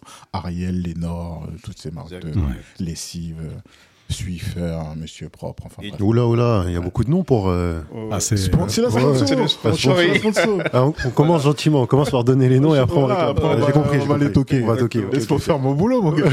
Pardon, moi je suis dans, le- dans une démarche inverse. C'est pas gratuit tout ça. non, non, c'est c'est pas gratuit. Et du coup, moi aussi, je vais travailler sur PNG, mais sur un autre produit. euh, sur un autre produit. Ok. donc euh, que webmaster. Mais je vais pas, je vais pas rester longtemps là-bas, simplement parce que je m'entends pas avec euh, mon manager, le fameux Archambault, qui, euh, voilà, qui euh, dans sa façon de manager, euh, voilà, était un peu le petit prince et voulait avoir sa cour autour de lui. Ouais, Et moi, euh, on connaît. voilà. Et moi, je fonctionne pas comme ça. Et j'aimais plutôt l'équipe internationale, qui était euh, déjà c'était une équipe anglophone. Ouais. Voilà, même si je parlais pas anglais, euh, le fait de les entendre et de voir qu'ils s'amusaient, bah, c'était plaisant. Et quand on allait manger ensemble, bah, c'était euh, c'était un autre état d'esprit, c'était une autre ambiance, c'était vraiment autre chose, quoi. Et effectivement, euh, bah, je mets de la distance avec mon responsable, qui apprécie pas. Et puis entre temps, ma mère qui était euh, partie au Sénégal, bah, elle avait fait un AVC et j'ai tout lâché, quoi. Ouais. Donc je décide de, de me barrer, voilà, de rejoindre ma mère. Et puis euh, quand je reviens, bah, en fait, j'ai plus envie, quoi. Ouais. Et euh, bah, ça s'arrête. Mais voilà, on a quand même vécu de bons moments avec Merwa déjà. Mhm. Voilà, parce qu'on. Oui, et puis j'en profite pour saluer mon, mon équipe de l'époque, l'équipe internationale. Effectivement, on a passé de bons moments. Ouais. J'ai parlé, dans- alors je sais même plus dans- si c'est dans un épisode là ou si j'en ai parlé euh, sur l'autre podcast que- dont on parle, un enfant cast. Pour ceux qui connaissent pas, Vincent, euh, accompagné de Braza. Donc allez découvrir aussi ça. Et donc j'expliquais que, en gros, donc euh, le rapport qu'on a avec Doudou, c'est aussi parce qu'on se comprend sur plein de choses, euh, notamment le non-verbal et le fait que une partie de la compréhension de soi est passée par le dessin, Mm. voilà, l'expression euh, graphique et euh, le sport pour euh, canaliser un petit peu bah, tout ce qui pouvait être stress, etc. Donc on s'en rendait pas for- forcément compte à l'époque, mais quand on finissait notre euh, journée de boulot et que bah, tu essaies d'être sérieux et que en fait tu as plein de choses comme ça qui te sont arrivées dans la journée, ça faisait du bien de se retrouver à la salle, de transpirer un coup et Non, voilà. Et quand ça suffisait pas, on rajoutait le dessin. Et donc, pourquoi je parle de tout ça? C'est que quand j'arrive chez Proximity, déjà, il a parlé d'un truc tout à l'heure, c'était les cases. Donc, Mm. Ma première agence, je viens, je rentre en stage, ça se passe super bien. Mon maître de stage m'embauche. Je- J'en profite pour saluer Frédéric Bornachaud. Et je pense que je, reparlerai de lui parce que c'est devenu euh, un partenaire. euh, un ami et un partenaire de travail. Donc, euh, ma société Malakit travaille beaucoup avec lui et a travaillé beaucoup avec lui sur tout mon parcours et le sien. Donc, il a changé Mhm. d'entité à chaque fois. Donc, j'ai fait de beaux projets avec lui. Donc, ça commence comme ça. Quand je raconte qu'un soir, euh, euh, on doit sortir le site polonais de Chocapic en, en- en- en quelques heures, bah, je reste avec lui à l'agence. C'est juste après ça. Je me demande si j'étais pas encore en stage. Donc juste après ça, c'est lui qui me dépose chez moi à 2h, 3h du matin. Et euh, je crois que je suis embauché euh, deux, trois semaines après. quoi. La première agence, donc, euh, je dessine. Déjà, je recommence la, la peinture. Et en fait, je montre à Doudou et à Sam, qui étaient mes deux partenaires d'entraînement, etc. Mhm. Et c'est eux qui me disent, mais qu'est-ce que t'es fou? Pourquoi tu montres pas ça euh, Cette partie de toi, quoi, que moi je planquais, en fait, c'était mon exutoire. et- Ouais. et c'était personnel. Et donc, c'est eux qui me poussent à euh, créer euh, une page Facebook, à commencer à communiquer un petit peu. Mais bizarrement, c'est comme si c'était une extension de moi que, que je montrais pas à l'agence. Le monde connaît parce que Facebook s'est ouvert, mais pas l'agence. Je cachais ça. Et quand j'arrive chez Proximity, il n'y a pas ça. Déjà, mon poste, j'en ai bien discuté quand j'ai passé les entretiens. J'essaie de définir un peu ce qui me correspondait. Et surtout, le rapport. Donc, on parle un peu de tout. C'est-à-dire ce qu'ils disaient, euh, les déjeuners qui sont un peu plus sympas. On parle de tout et euh, je leur parle de ça. Et je leur montre euh, ce que je fais. Et quelques mois plus tard, donc j'ai ma première exposition. Donc, c'était en 2010. Et mon boss de l'époque vient. Je- donc il me le dit comme ça, je vais passer. Je me dis, bon, normalement, des sornettes, tu vois. Ouais, ouais. Et donc euh, j'en profite pour saluer Owen, Owen Cleary, Il, euh, était, il était génial ce type. qui vient, je pense qu'il il est retourné à Londres là. Donc euh, il est pas si je dis qu'il est anglais, il va m'en vouloir, il est gallois. Il est gallois, ouais. Donc j'en profite pour les saluer. L'erreur à ne pas commettre. Ouais. long- longue discussion, mais voilà, c'est juste pour dire, voilà, c'est à ce moment-là que se fait la bascule où, en gros, ma vie est, est part vraiment dans cette dualité où euh, le matin, je travaille euh, chez Prox et le soir, je suis artiste, mais pleinement, quoi, voilà. Effectivement, ouais. Et, euh, et, c'est vrai que voilà, le, le rapport humain, il, il est essentiel Hmm. dans toute chose. Hein. C'est vrai que l'équipe internationale, Owen, hein, humainement, euh, il était incroyable, ce gars. Hmm. Il était très humain. Mais du coup, je pense que euh, à travers ton parcours, tu avais la faculté de, De- de, sentir finalement avec qui ça allait matcher, avec qui ça allait plus matcher, et surtout ne plus perdre de temps, parce que je pense que c'est, comme tu le dis, t'as- t'es- tu, es, tu, es, tu es né euh, en sentant la mort, malheureusement, Voilà. mais du coup, tu as ce souffle de vie qui fait que, enfin, cette soif de vie qui fait que Je veux plus Il y a pas de temps à perdre. Voilà, il n'y a pas de Ouais, temps à perdre. ouais. Donc, effectivement, quand je pars, euh, c'est un soulagement. Mais je dis aussi mes cas de vérité à ce manager.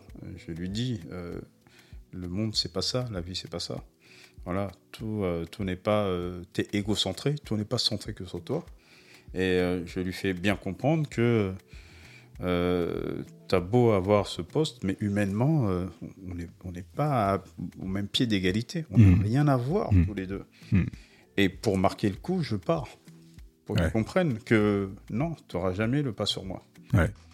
Et effectivement, euh, c'est la meilleure solution pour moi. Et puis, comme ma mère est malade, je suis pas bien aussi. Donc, Ah, c'est clair. voilà. Et ma priorité, c'est ma mère. Le reste, à ce moment-là, je m'en fous. Et, euh, et donc, ouais, ça s'arrête. Donc, je vais chômer euh, pendant un moment. Je vais faire du, du freelancing. Mhm. Parce que ça, ça marchait encore un peu. Et euh, je vais euh, re- rencontrer euh, mon ex-copine. Et je vais faire l'erreur de partir à Bordeaux et de me marier. Ok. du coup, ton ex-femme. Ex-femme. non, ce ce qu'il dit, c'est que, en gros, Je il revoit une ex-copine. une ex-copine. Ah, d'accord, d'accord, je revois une Ah, ex-copine qui, qui devient ma femme. Sa femme. d'accord. Et maintenant ex-femme. Et qui est maintenant ex-femme. Ok. Depuis bien longtemps. Ok. Voilà. Et, mais je vais faire une, une erreur monumentale, c'est que je vais me marier en fait. Ouais. Mais pas pour les bonnes raisons. Ok. Voilà, un grain de folie, quelque chose, mais surtout l'ego. Et euh, mais ça va être un super parcours. Cette souffrance, ça va être un parcours de dingue qui va me permettre de, de me découvrir Ok. mieux, euh, plus en profondeur et de comprendre réellement qui je suis. Et, euh, et- et bien sûr, Serge était invité au mariage, tout le monde était là, mais je, je suis quand même à un moment donné. euh, bon, c'est quelqu'un que j'ai connu quand j'étais très jeune, que j'avais aimé profondément. Ça s'est arrêté. Quand je l'ai retrouvé, je ne sais pas pourquoi, il s'est passé quelque chose. Euh, je me suis laissé euh, emporter par son histoire, parce qu'elle me connaissait bien, et elle connaissait ma bienveillance, et, et d'une certaine manière, je me suis laissé emporter par son histoire qui était assez triste. Mhm. Et j'ai voulu euh, être dans la démarche du sauveur. Ouais. Et dans la démarche du sauveur, j'ai accepté tout et n'importe quoi. Et même le mariage. Voilà. Et surtout, je vais quitter euh, la région parisienne, alors j'avais un super appartement à Argenteuil, je vivais bien. Et euh, elle vient me chercher là, et je quitte tout. J'ai mon pote Echam qui, que je salue hein, d'ailleurs, qui me dit qu'il ne comprend pas euh, ce choix-là. Et même Serge, tout le monde, Sidney, personne ne comprend ce choix-là. Mais on me laisse dans ma folie. Ouais. Et je pars et je me marie. De toute façon, toi, tu as besoin d'expérimenter, Voilà. Doudou. Voilà. Et moi, je suis un homme d'expérience. Je suis un homme de terrain. ouais, Voilà. on l'a compris. Tu vois, tu l'as compris. Le mec a 9 vies, donc il peut, il peut gaspiller. Donc- et donc, je gaspille. Mais je gaspille cette vie en apprenant, en apprenant quelque chose sur, sur moi-même. Ouais, tu capitalises à C'est chaque ça fois. qui est, qui est Voilà. fou à travers ton parcours, parce que ça, il y a énormément de choses. D'ailleurs, je me disais tout à l'heure, euh, non, je pense pas que tu seras taxé de mythomanie, mais c'est- incroyable tout ce que tu as vécu. Et moi, ce que j'entends beaucoup, c'est c'est non seulement le fait que tu as rebondi à chaque fois, mais tout ce que ça t'a apporté à chaque fois. Et le Ça. fait, tu as parlé de la thérapie tout à l'heure, je pense que c'est important, que ça peut l'être en tout cas, pour réussir à, à mettre en place les pièces d'un puzzle Voilà. et récupérer un peu, parce qu'il y a eu- il y a eu pas mal de souffrances, j'ai l'impression, il y a eu des moments cool, mais des moments difficiles. Tu as parlé de trahison, tu as parlé de, de mort, tu as parlé d'événements qui étaient plutôt pas cool. Mais au fond, ce qu'on entend à chaque fois et ce que tu dis à chaque fois, c'est mais ça m'a appris, mais de là j'ai appris, mais de là je me suis construit, je me suis retrouvé, etc. Et, c- et, et c'est dans, dans nous, les gens à qui on parle, et nous, nos, nos- nos profils à nous, qui sont plutôt entrepreneurs, je trouve que c'est une très belle leçon. Parce qu'il n'y a pas, finalement, tu décris quelqu'un qui a jamais eu un profil type, qui a jamais eu une ligne toute tracée, mais qui est allé d'expérience en expérience, qui a, qui a vécu sa vie, tout simplement. Oui, voilà. Comme je le dis souvent, je suis un être euh, spirituel qui vit une expérience humaine. Ouais. En fait, c'est ce qu'on est tous en, en vérité. Mm. Mm. Et il y a ceux qui vont vivre des expériences, et euh, il y en a d'autres, non, qui se disent, euh, voilà, moi je reste à ma place, et c'est tout. Et c'est un peu dommage. Et euh, donc je vais me marier, super mariage. Dans un château, je vais dépenser 20 000 euros, toutes mes économies, dans ce mariage. Bon, à l'époque, euh, je connaissais pas Vincent, sinon j'aurais fait le plug pour euh, Voilà, les photographes. voilà.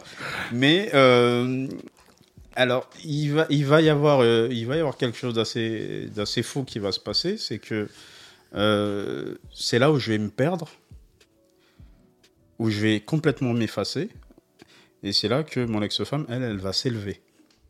Parce que lors de ce mariage qui a quand même coûté cher, on était, c'était un super château.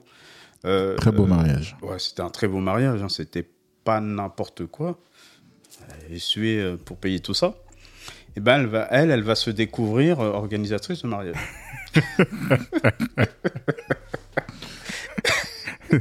Ah bah, tu m'étonnes. Et ouais, et, et effectivement, elle va se lancer dans le mariage.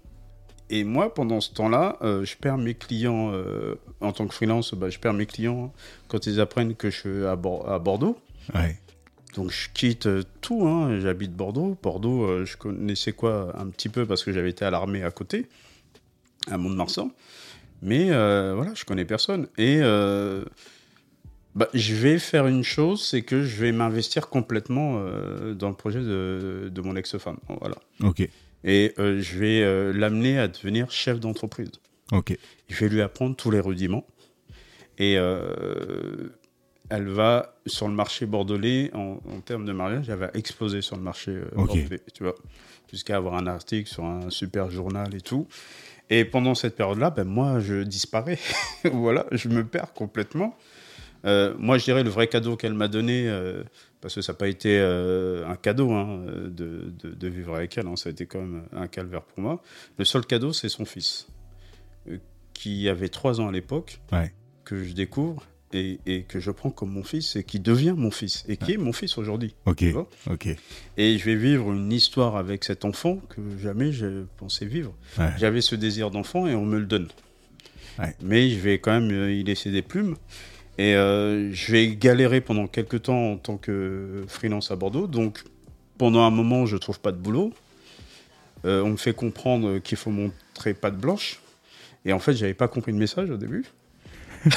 C'était un message au sens propre. Voilà. Premier Au sens propre, voilà. Et je découvre le racisme pour la première et je découvre que je suis noir pour la première fois. Ah ouais?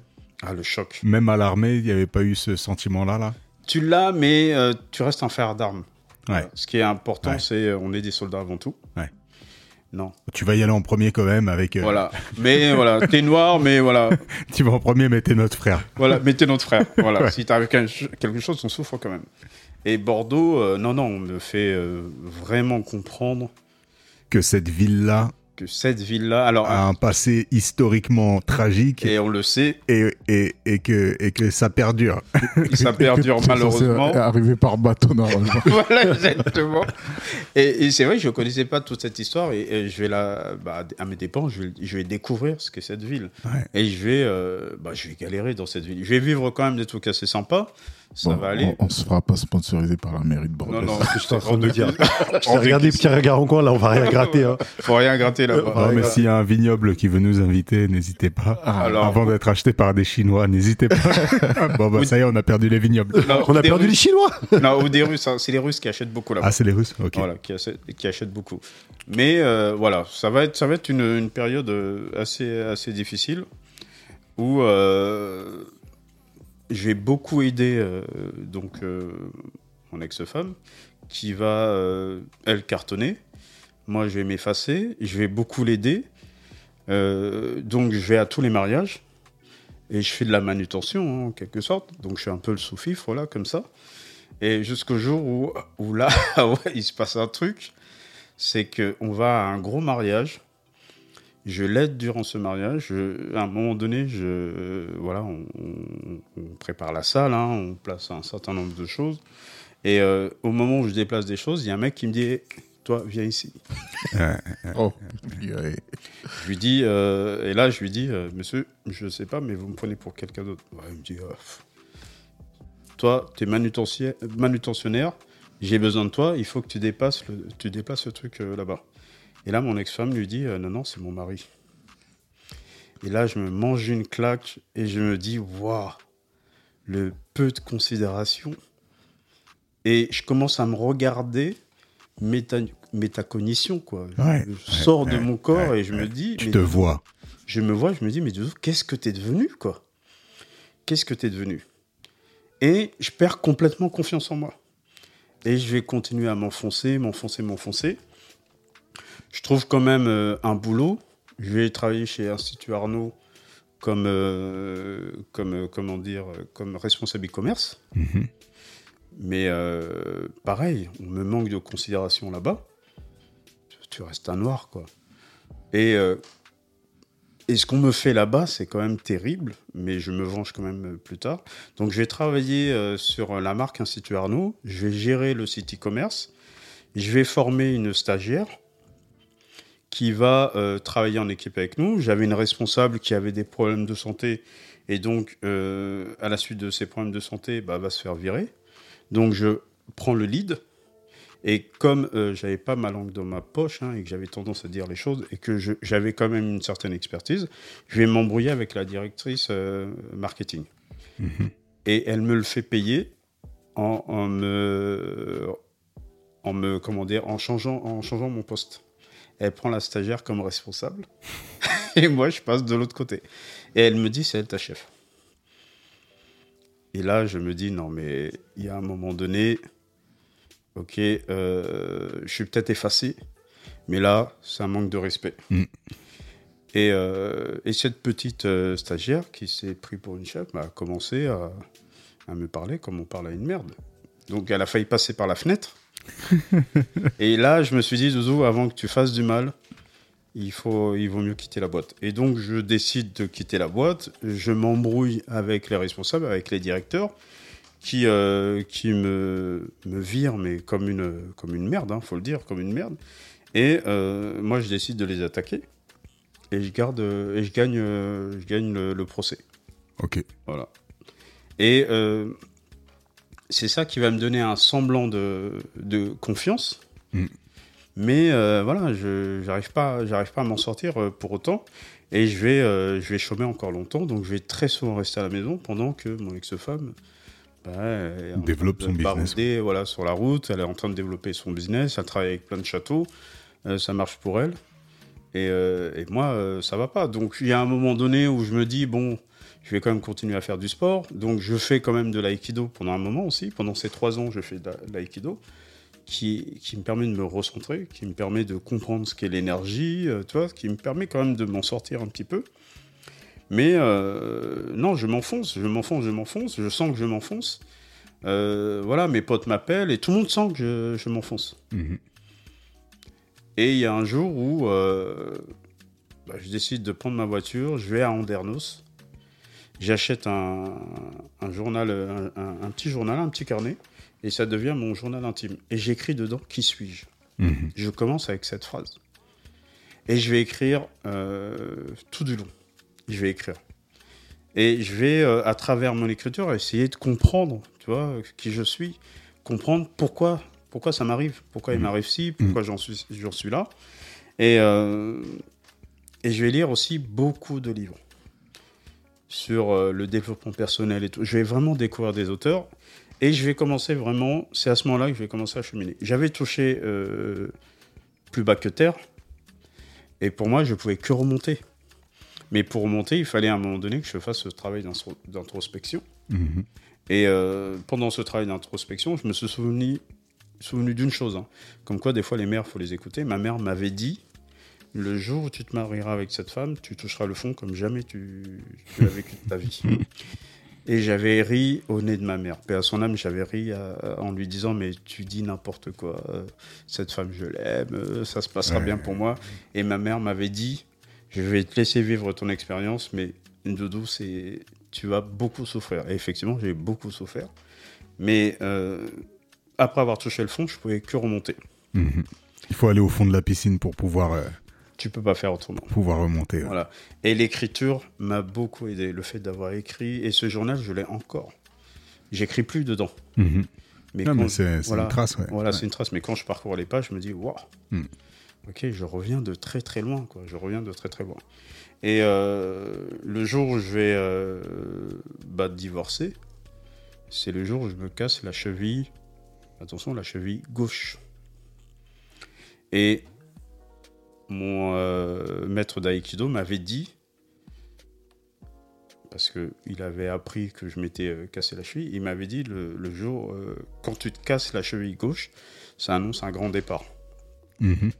Et c'est là que je vais commencer à comprendre les- la symbolique du corps.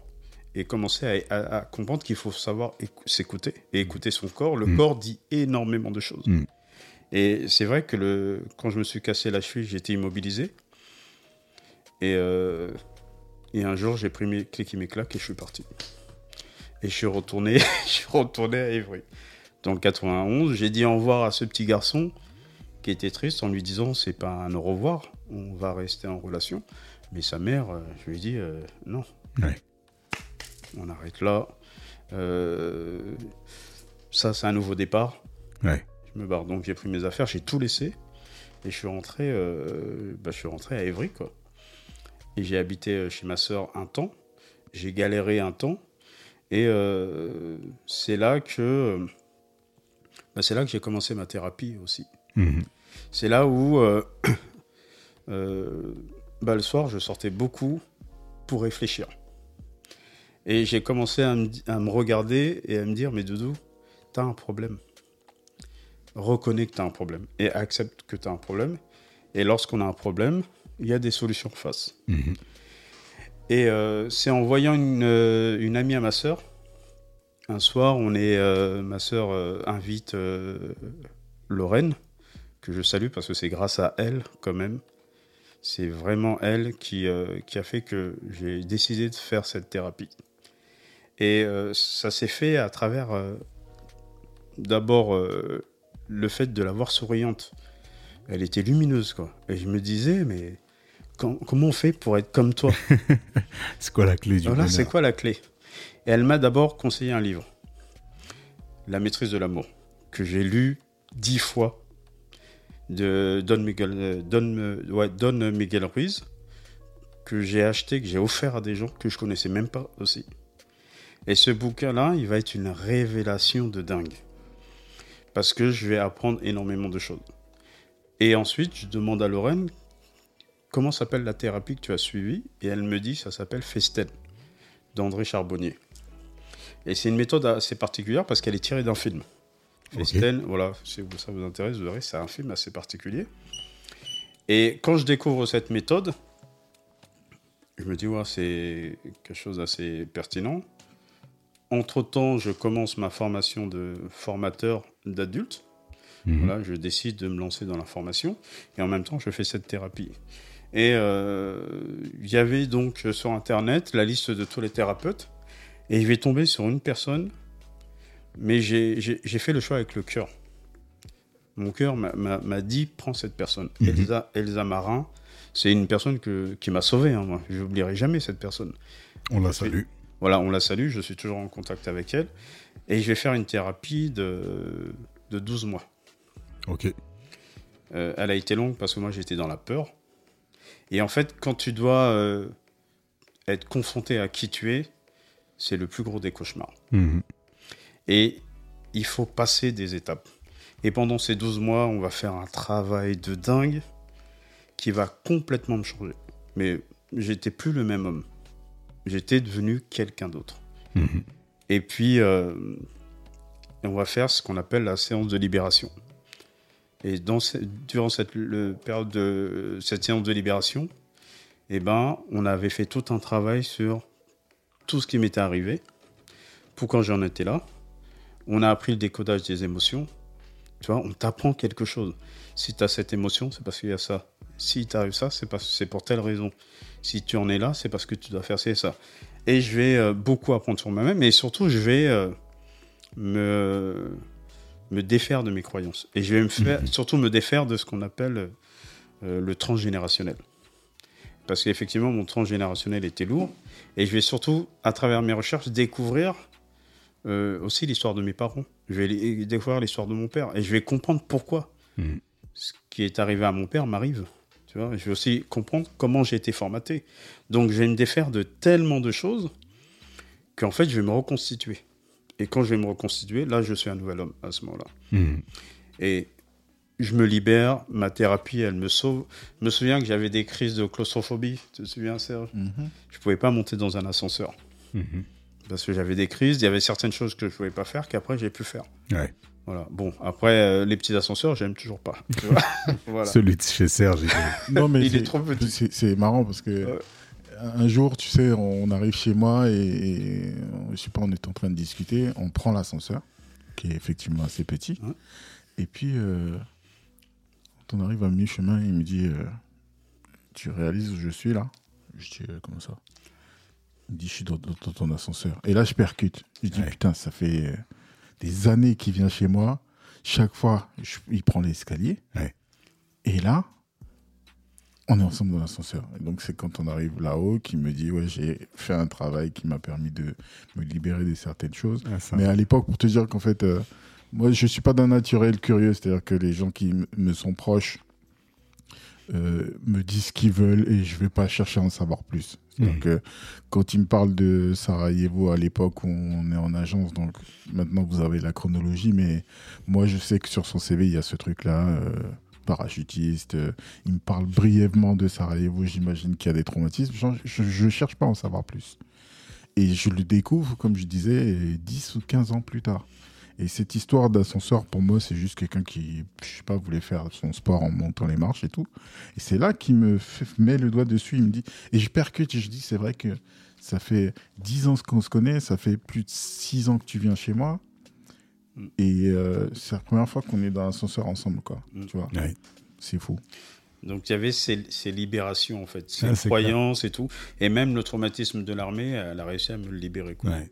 Parce qu'elle a su mettre des mots sur des mots MAUX, elle a su m'expliquer pourquoi c'était arrivé. Mhm. Et effectivement, au fur et à mesure qu'elle parlait, dans mon cerveau, il s'est passé des choses. Et en fait, euh, j'ai commencé à retrouver le sourire, j'ai commencé à, à- à- bah, être heureux, en fait. Et ça s'est jamais arrêté. En fait, le plaisir d'être, il a été continu après. Ça s'est jamais arrêté. Et après, ma vie, elle, est- elle a évolué de mieux en mieux. Mhm. Les Mhm. choses se sont améliorées.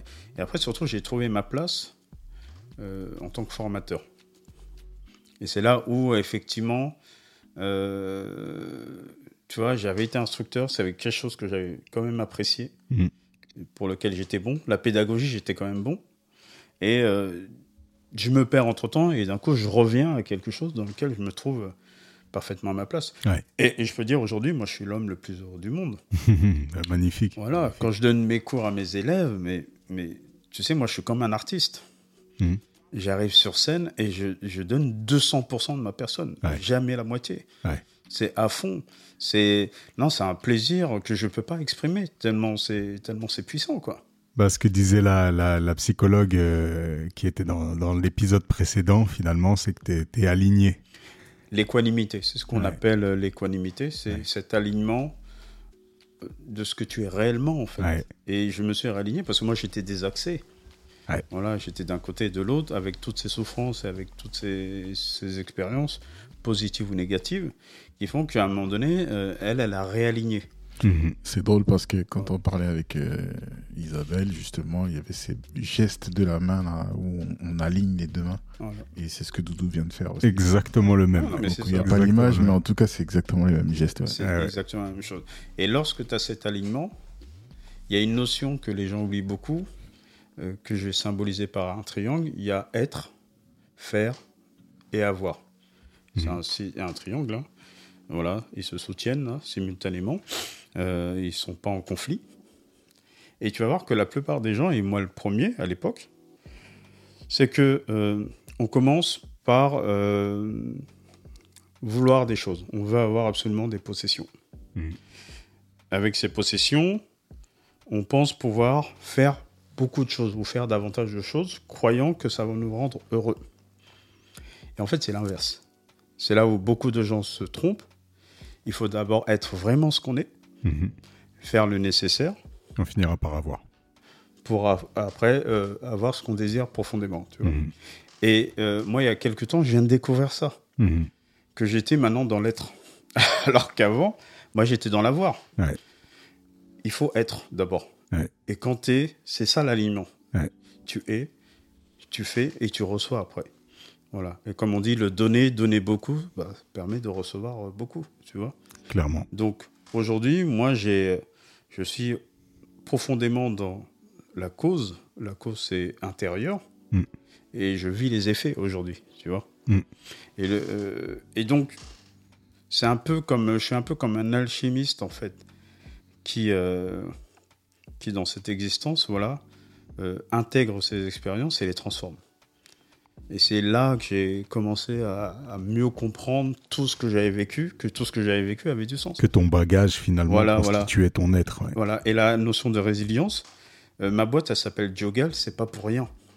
Il y a, il y, a beaucoup de gens, y a beaucoup de gens qui savent pas. Mhm. Et quand on me pose la question, on me dit ah ouais, ça, on me dit ah ouais, ouais, c'est sympa. Alors Diogal, ça vient du mot wolof Diogal qui, va, qui veut dire lève-toi. Diogal, c'est la notion de résilience. Et c'est un mot que ma mère utilisait tout le temps. Ok. Quand elle me voyait en bas, elle disait Diogal, Mhm. lève-toi. C'est, tu peux pas rester à terre. Voilà. Lève-toi, lève-toi. Et à chaque fois, j'avais ce truc en tête. Et toute mon expérience, ça a été de la résilience. Donc, je pouvais pas monter une boîte qui soit pas associée à la résilience. Ouais, ouais. Et d'ailleurs, quand on l'a monté, c'est Serge qui a fait le logo, qui a fait la créa. Moi, j'ai monté le site. Ouais. Et c'était pendant la période du confinement. Et le confinement, ça a été aussi une période de résilience.